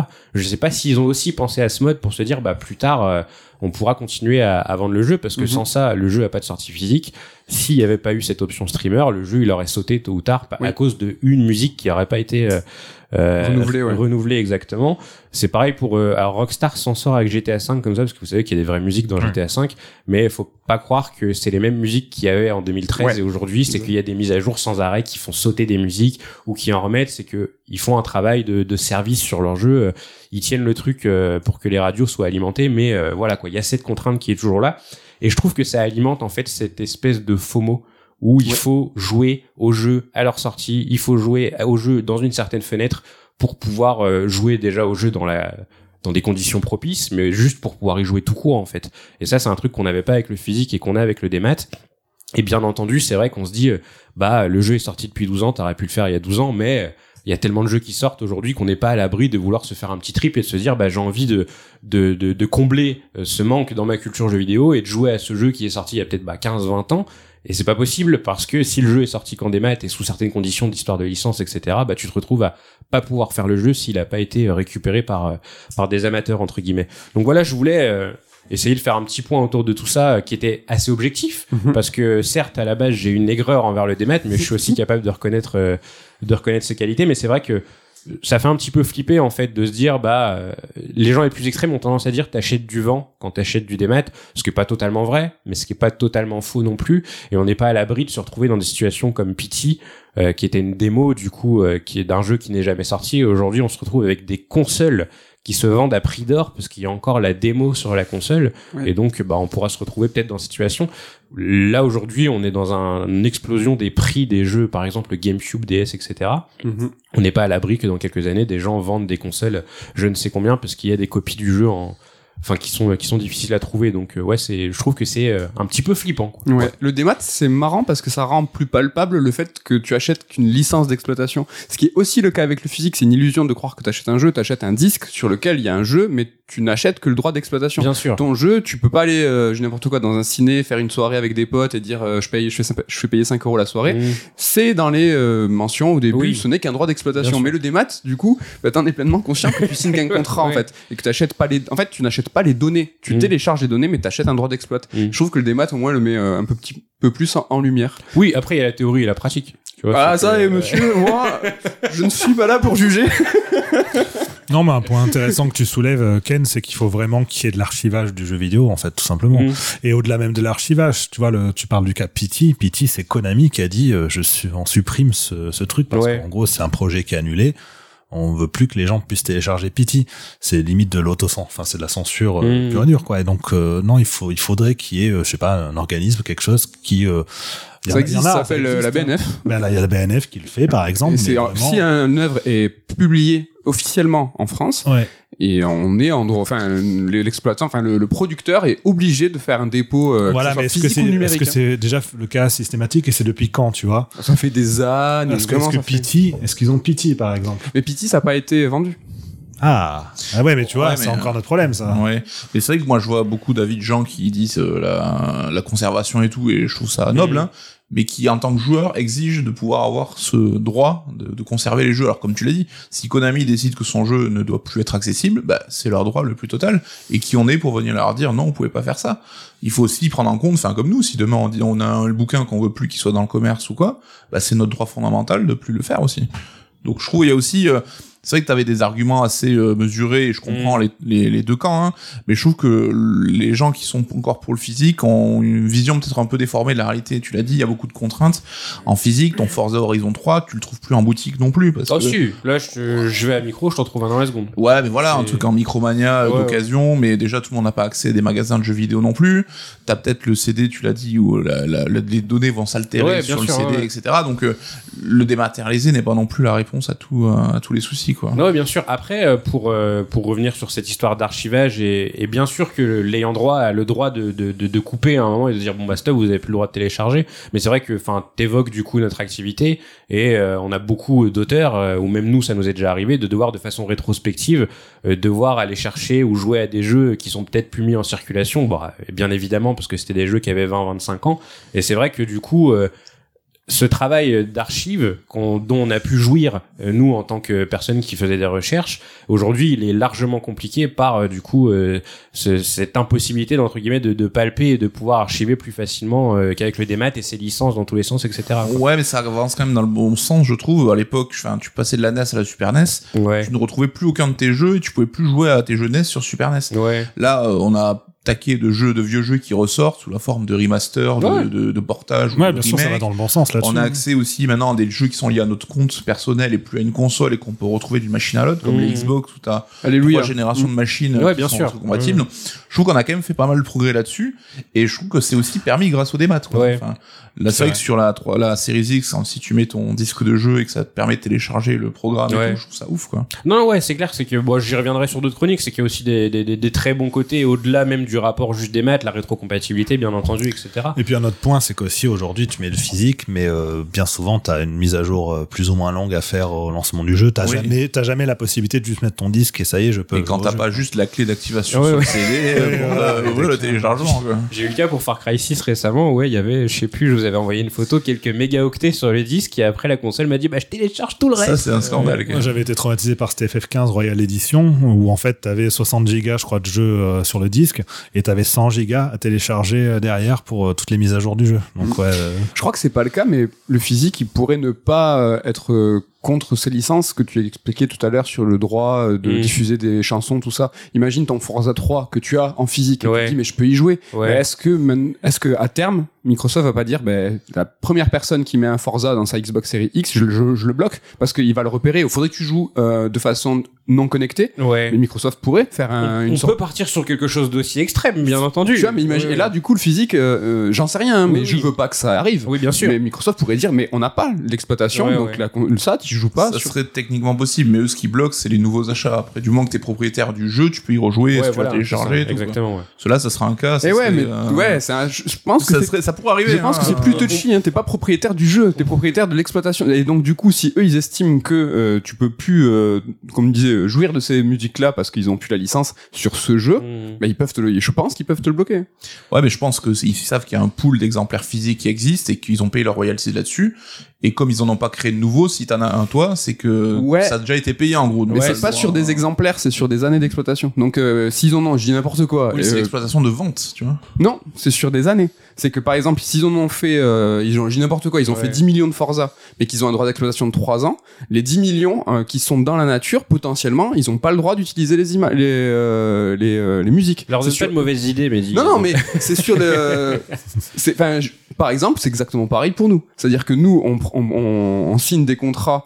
euh, par exemple, si on traduit un livre qui est étranger Mm. sur un nombre d'années, Oui. si au bout de 4 ans, on a produit 10 000 bouquins, mais qu'on en a vendu que 2000, donc il y a 8000 exemplaires en- dans la nature, on n'a pas le droit de vendre les 8000. Oui, mais les 2000 vendus, euh, tu peux euh, le trouver en magasin ou quoi. Enfin, C'est de sur l'occasion, Oui, etc. bien sûr. Ouais, ouais, Enfin, bah, là, ton- c'est- Je ça peut là, on part sur un délire, euh, un délire de ouf. quand même. Mais euh, on franchement, on a vu des trucs de malades Ça arriver. pourrait- ouais, bien sûr, ça pourrait arriver. Mais surtout que tu prends par exemple les jeux 3.6 dont, euh, dont parlait Nico, euh, la console en fait ne récupère pas de données sur le disque. C'est juste que tu fous le disque et elle va télécharger le jeu sur un serveur. Donc en fait, même dans ces conditions-là, le le physique qui est pas à chasse gardée, quoi. C'est juste Ce qui que- serait génial, c'est qu'ils changent les musiques de la version téléchargée, du coup. Quand toi tu mets ton disque avec les fausses, les Ouais. fausses chansons, ça serait ouais. trop bien.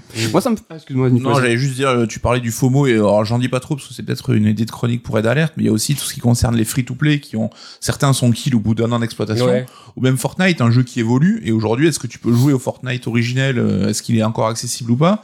T'as aussi tout cet côté, le, le FOMO, tu le disais, pour euh, ben, un jeu qui a une forme sous un Ouais, instant T. Et qui peut, tu peux pas forcément revenir en arrière. Et Ouais. euh, ce qu'il y avait avec World of Warcraft, c'est rigolo, où maintenant tu commences à Avec- jouer à la version vanilla. Et il commence à ressortir les extensions Ouais, ouais. de l'époque les unes après les autres, quoi. C'est, c'est fou. Moi, ça me fait penser à deux exemples, euh, cette histoire de physique et de démat, où en fait les éditeurs ont créé des jeux euh, connaissant en fait les contraintes du physique. C'est tout ce qui était euh, Guitar Hero, Harmonix et tout ça. Ils ont créé un jeu justement basé sur un ustensile physique Ouais. et sachant que leur droit d'exploitation des, des musiques allait être de toute façon ramassé, Mhm. eh ben ils ont ils sont allés à 2000%. Ils savaient qu'ils pouvaient signer toutes les plus grandes stars du monde. Mhm. Leur jeu, il allait être euh, de toute façon exploité que sur allez 3 4 ans max Mhm. et de toute façon au bout de 3 4 ans max, le Guitar Hero en l'occurrence allait être périmé. Donc Ouais. ils sont allés à- et c'est pour ça que ça a été une bulle en plus cette grande période Ouais, des jeux sûr. joués parce que ça a explosé et tu peux même dériver après en parlant de tu sais des petites euh, figurines euh, Infinite et tout. Dimension. Parce que là on est encore une, sur une histoire de licence. Oui, Et l'autre exemple qui me fait penser, c'est Ubisoft, c'est Just Dance. Et on critique tous, euh, dire mais les mecs ils font Just Dance tous les ans. Mm. Tous les ans, ça sort même sur Wii encore actuellement. Ouais. Et c'est parce que c'est des histoires de licence. En fait, c'est que tous les ans le jeu ressort parce qu'ils renouvellent les licences. Mm. Est-ce que c'est pas pareil pour le foot, du coup, euh, pour Si, les jeux si, les si, ouais. Oui, bah ouais, totalement, ouais. Comme quoi, c'est vraiment la thune hein, qui domine le monde. Je pense que la belle conclusion sur ta chronique, combien ça coûte. Merci Ken, en tout cas sur le démat. T'as de quoi faire, hein, je pense. euh, au moins une belle saison euh, entière avec plein de sujets sur la thune. Oui, oui. Il y a de quoi faire. Allez, on se dirige doucement vers la fin de l'émission et la chronique de Nico. La chronique pop culture. Est-ce qu'on va parler de super-héros? Je crois que c'est un petit fil rouge. Est-ce que tu Entre vas autres. continuer à le démêler? Euh, Je reste sur la chronique intello à chaque fois, moi, par rapport à vous, hein, toujours. On va parler un petit peu bah, des soubresauts chez Warner, hein, donc après le rachat par Discovery, et donc de méga franchises, un petit peu le terme à la mode actuellement. Donc je sais pas si vous le savez, hein, mais avant le groupe Warner Media, il appartenait à AT&T, donc qui est un géant des télécommunications, c'est un peu genre SFR. Donc c'était un peu chelou qu'un mec euh, qui s'occupe de téléphone euh, possède un groupe de médias comme ça. Et c'était tellement chelou bah, qu'ils l'ont revendu hein, pour 43 milliards à Discovery, donc qui est un autre géant, mais de la télévision cette fois-ci. Et donc il y a le nouveau boss de cette entité nouvellement constituée qui s'appelle David Zaslav. Il a voulu faire le ménage un petit peu chez Warner. Il avait deux priorités. Donc la première c'était le service de streaming, donc HBO Max, donc qui était pensé pour être un concurrent à Disney Plus ou à Netflix. Bah, ce service il est en train d'être un petit peu tué dans l'œuf hein, parce qu'on a vu qu'il avait eu du mal à se à se développer. Et il parle maintenant d'en faire une refonte. hein. Il voulait d'abord le fusionner avec Discovery Plus, un service de streaming existant aussi. Là, ils sont en train de dire que finalement, ils vont faire autre chose.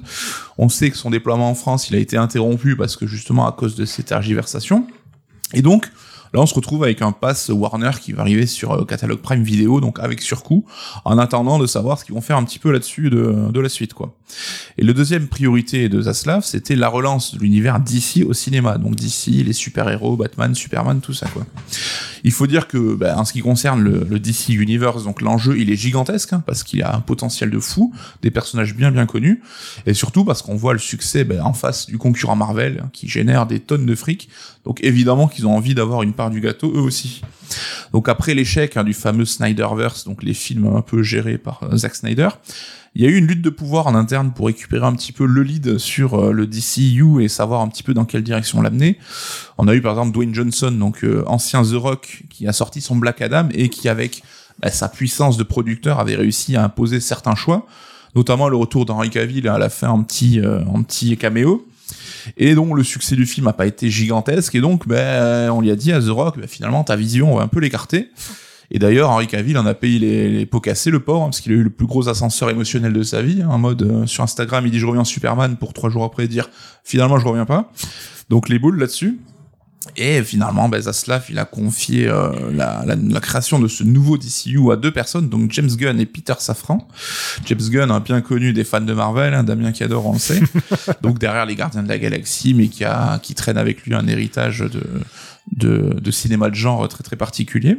Et ça devient donc les deux nouveaux boss du DC Studios. Donc ils changent de nom, hein, Mar- Marvel Studios, DC Studios. Donc il y a pas de, il y a pas de. de J'y vois un petit, un petit truc. Voilà. Et ils ont proposé un plan un petit peu décennal pour ce qu'ils avaient envie de faire dans le, dans, pour la suite, quoi. Donc ce plan, euh, bah, il commence par une phase 1 qui s'appelle Gods and Monsters. Donc une phase qui est prévue pour les 8 à 10 prochaines années. euh, Ah, quand même. Ouais, donc euh, ça va toujours loin dans ces cas-là. Ils appellent ça vraiment en face, c'est pas chapitre, ils ont pas trouvé une race, enfin ils ont pas trouvé. euh, Alors ça, ça c'est peut-être moi qui, j'avoue, Je crois qui, qu'ils ont- euh, oui, ouais, Ne leur voilà. Ils ont un truc. Eh, mais leur- je crois que t'as raison, Mehdi, je vais chercher pendant que Nico. Mais ils, euh, ils ont Au pompé- chapitre 1, Gods and Monsters, appelons, euh, laissons-leur un peu cette originalité-là. Donc à ce jour, il y a eu 10 projets annoncés, donc 5 au cinéma, 5 en série télé. On va pas tous les lister, mais grosso modo, on a quand même un nouveau projet Superman, hein, donc avec un nouvel acteur pour l'incarner. On aura un projet Batman et Robin aussi, qui sera bien distinct du Batman de Pattinson. Donc là, on va avoir au moins deux Batman qui vont cohabiter.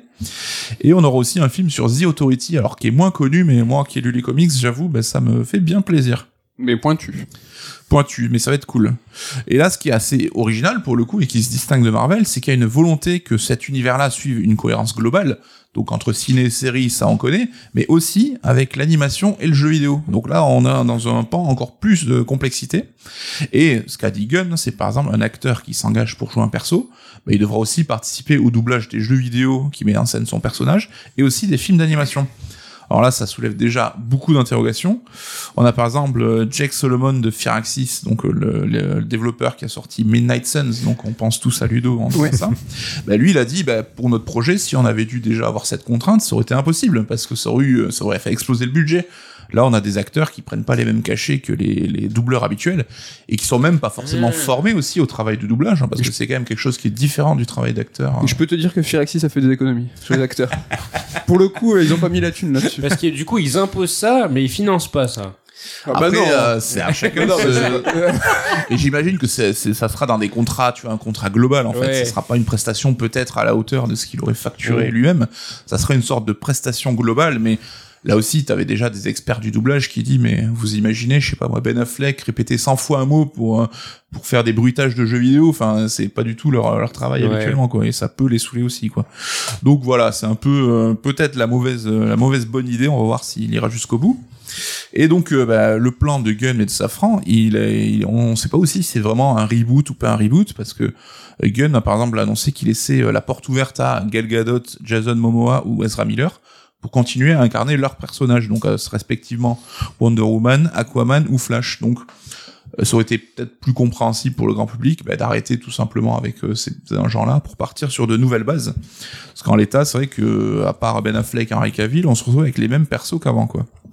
Et donc maintenant, bah, un petit peu, bah, le cœur de la discussion, là, on pouvoir peut-être s'arrêter un petit peu, c'est comment tu te places, toi, en tant que scénariste ou réalisateur, si tu arrives sur un projet où on te dit, on a déjà une trame de 10 ans qui a été fixée, on a déjà les inspirations qui ont déjà été établies, parce que Gunn a donné euh, le nom de comics dont il allait s'inspirer pour chaque projet. Et donc finalement, on se retrouve là encore avec une analogie avec le MCU, hein, où on est plus face à des films de producteurs qu'avec des films de, de réalisateurs, tout bêtement. Et là encore, on a des analogies avec la série télé qui sont faites, hein. mais c'est vrai que ces espèces de méga franchises bah, se rapprochent peut-être moins du cinéma que de la série. Donc tu as l'importance relative du réalisateur. On sait que dans une série télé, c'est pas forcément lui qui a les clés euh, de la direction artistique, tout ça.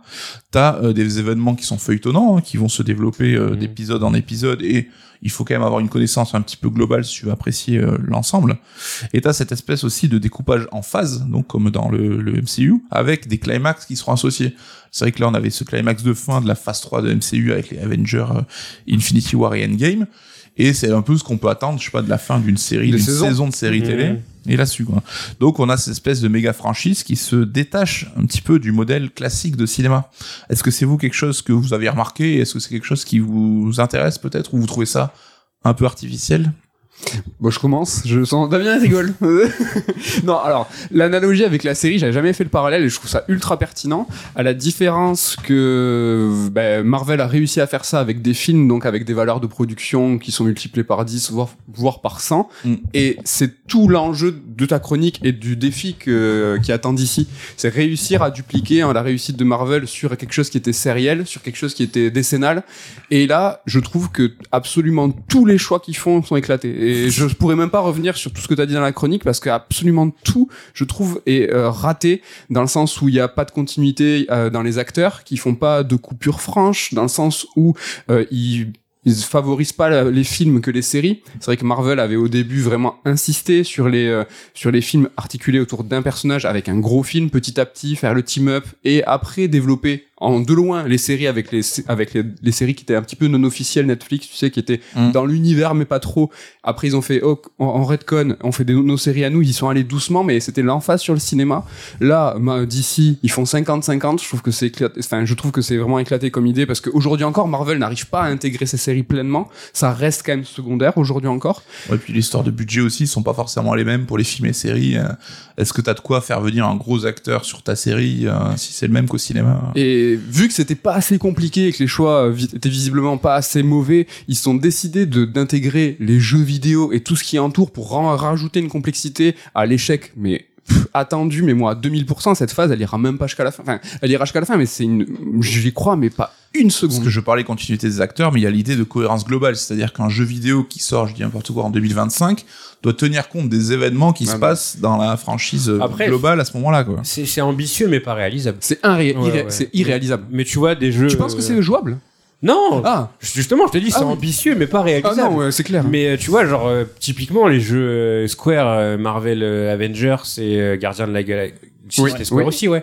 Euh, ils ont morflé du fait de pas avoir les acteurs, euh, parce que le truc, c'est qu'aujourd'hui, on attache trop ces personnages au MCU, et en fait, directement, on s'est dit, mais c'est quoi ces versions Wish des persos qu'on connaît, et donc, Oui. ça a vraiment impacté les jeux, je pense. Donc, l'idée, elle est bonne, tu vois, c'est de se dire, bon, bah, vas-y, on va éviter que ça Exactement. arrive. Le truc, c'est qu'encore une fois, je pense que c'est pas réalisable, ouais.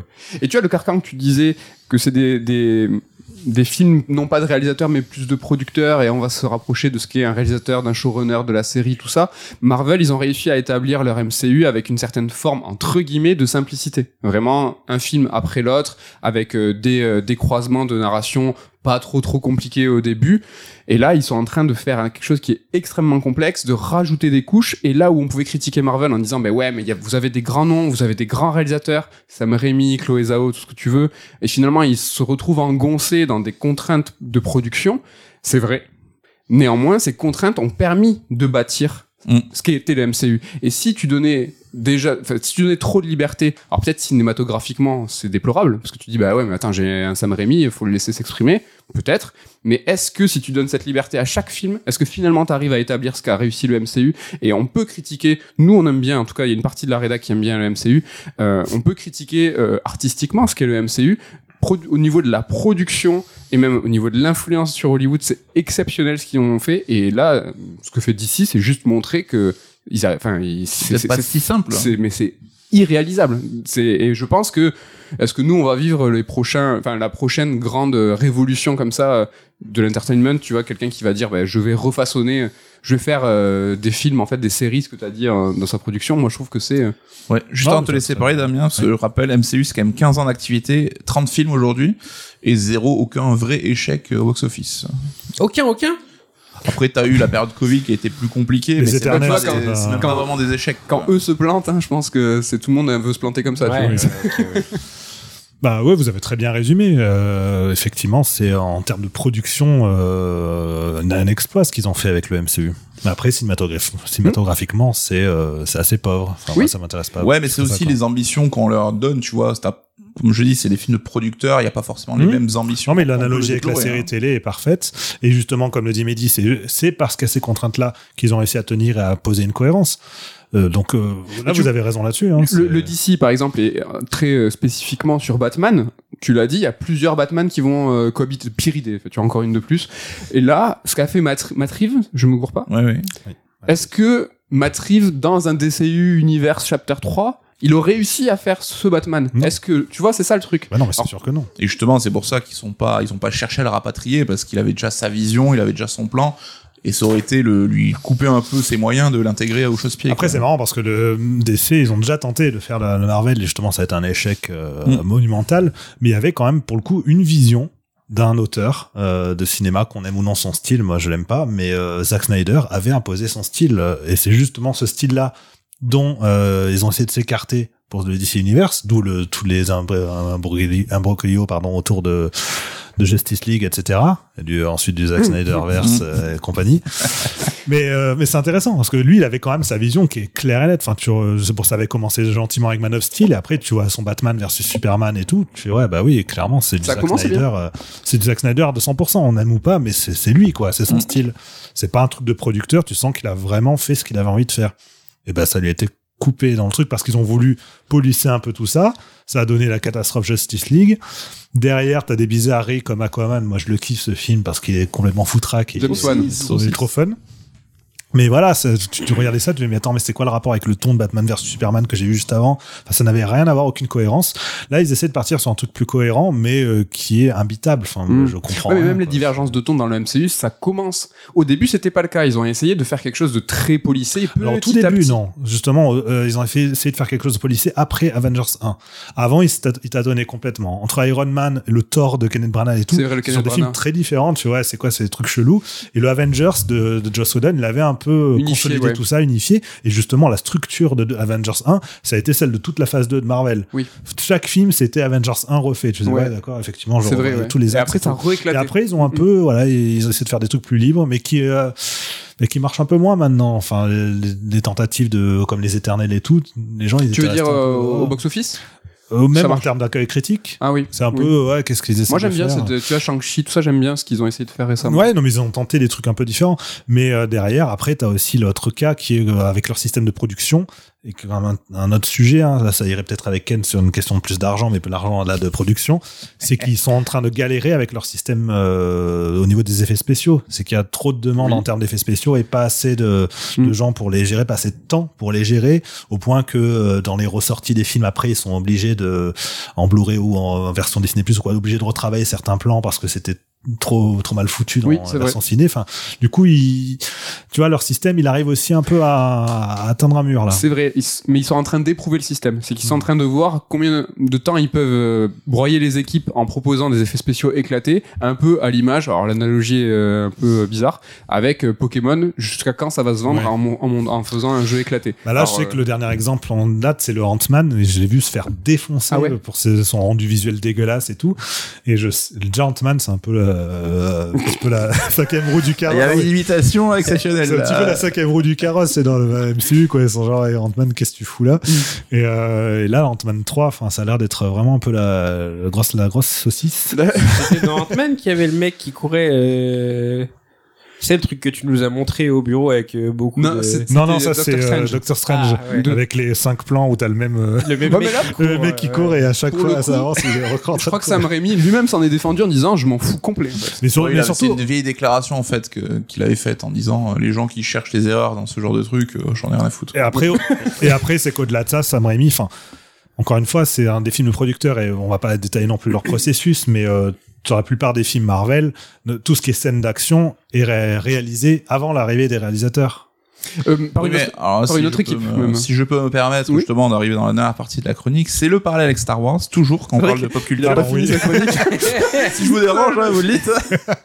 non, mais c'est vrai que le parallèle avec Star Wars est intéressant parce que bon, il y a le vieux Star Wars qui est révéré et tout, et le nouveau Star Wars Disney où tout le monde chie dessus, mais justement, euh, le fameux euh, l'imbroglio sur Star Wars 7, 8, 9, bah, est-ce qu'ils auraient pas gagné justement à avoir un Kevin Feige, un mec qui aurait donné une ligne directrice et qui aurait dit, ben, on va dans cette direction-là, et les réalisateurs auraient dû ben, s'intégrer là-dessus, plutôt que d'avoir une alternance entre Abrams et Ryan Johnson, qui, qu'on le veuille ou non, ont quand même joué à, euh, se taper l'un les C'est encore un autre problème, c'est qu'au-delà d'une vision de réalisateur, on peut avoir des films avec une vision de réalisateur, c'est qu'au-delà d'une vision de réalisateur, s'ils avaient juste pas dit une vision de leur histoire.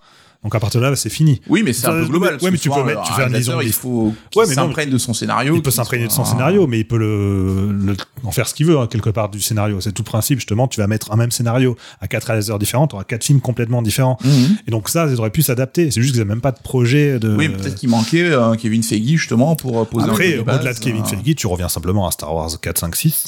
Euh, les 5 et 6 n'ont pas été réalisés par George Lucas, mais il était producteur, c'est lui qui a tout fait. Exactement, et c'est là où j'en venais parce que je vous recommande d'ailleurs chaudement un documentaire sur Disney Plus qui s'appelle Light and Magic. Et ça revient sur donc ILM, la société d'effets spéciaux créée par George Lucas. Et donc c'est réalisé par Laurence Kasdan. Il y a ultra d'images, images d'archives, d'intervenants, c'est passionnant.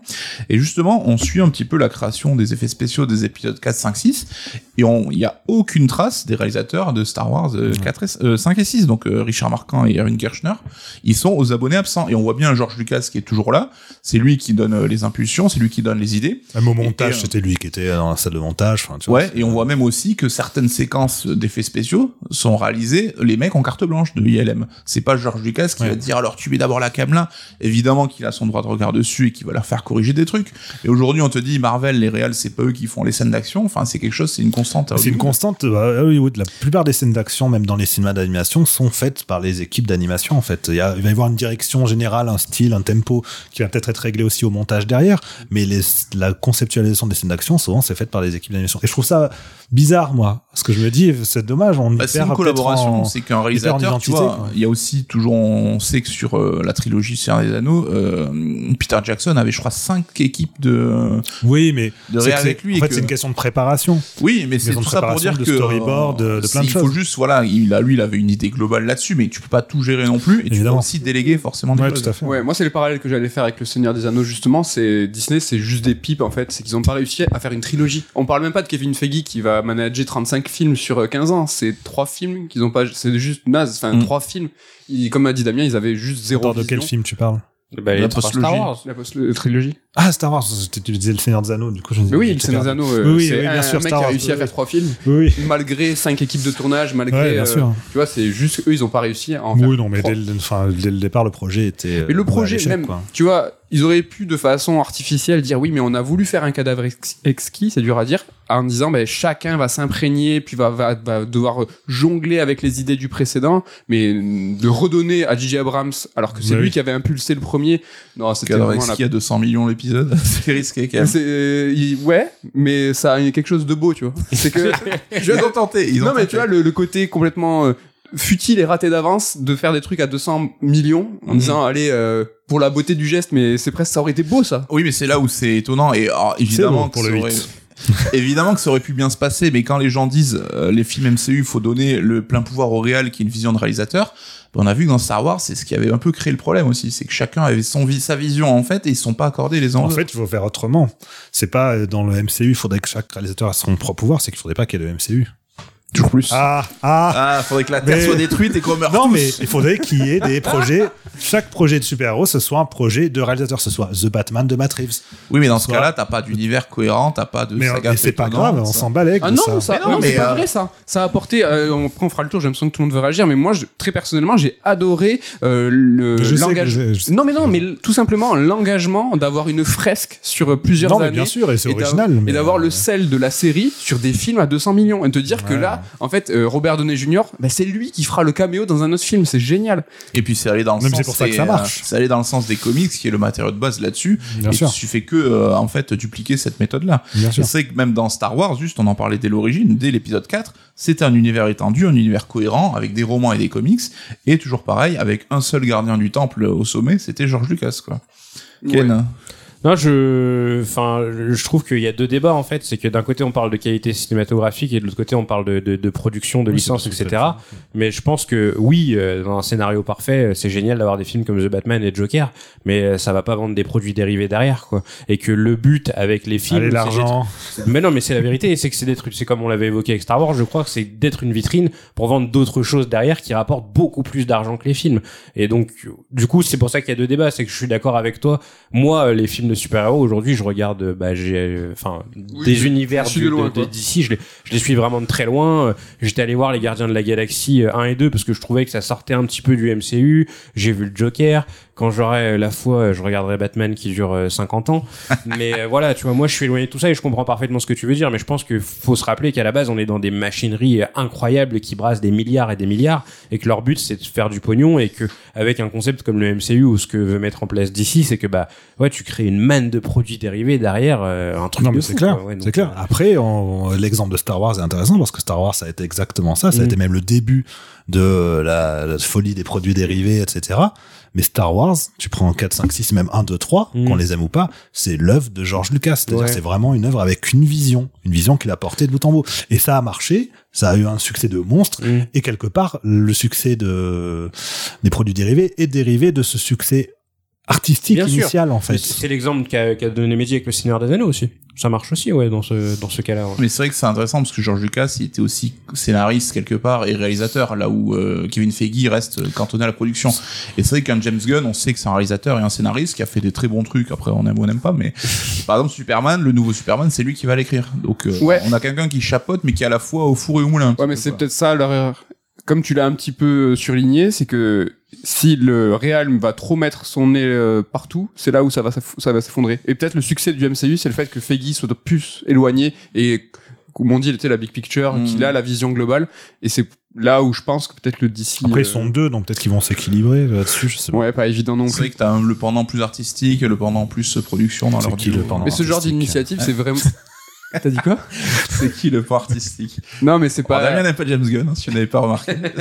Peut-être pour finir, dire que ce genre d'initiative, c'est pas simple et certains se sont pété les dents, euh, genre Warner avec leur euh, univers de monstres. euh. Bah, il y a eu tout le monde a tenté de faire son univers. euh, Non, mais eux, ils avaient, je trouve, une vraie volonté manifeste de dire on va faire un MCU avec les vieilles euh, histoires de Dracula, de Frankenstein, de, de, de Dr. Jekyll et Mr. Hyde, avec que des grands noms, des Tom Cruise, des euh, Russell Crowe, des ils ont fait un film Ça la momie, ils sont éclatés net direct mais il y avait il y avait la thune, il y avait l'ambition, il y avait l'univers. Bah t'as aussi le Monsterverse avec euh, Godzilla et King Kong et qui aussi Ah oui. n'est pas forcément la plus grande des réussites. sont allés plus loin, Euh, ils sont allés plus loin, mais bon, est-ce que ça en fait une euh, saga mémorable? Je ne sais pas. Non, et puis plus les films sortaient, plus ils étaient critiqués, moins ils marchaient. Enfin, sinon, ça, Mm. ça peut être une réussite. hein. Pas facile, pas facile. On souhaite néanmoins bonne chance hein, au DCU. Hein, on va pas souhaiter du mal. Merci Nico pour ta chronique. Je crois que ça y est, on est arrivé euh, à la fin de, de ce third strike euh, qui n'est pas euh, moins long que les autres finalement.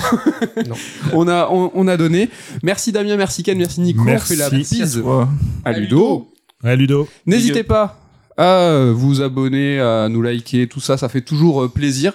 Non, les gens sont déjà partis, c'est sûr là. Il y a pas, faut qu'on trouve un truc à la fin, toute fin des émissions sur Strike pour que justement il reste après la reco des abonnez-vous et tout. On annonce un livre.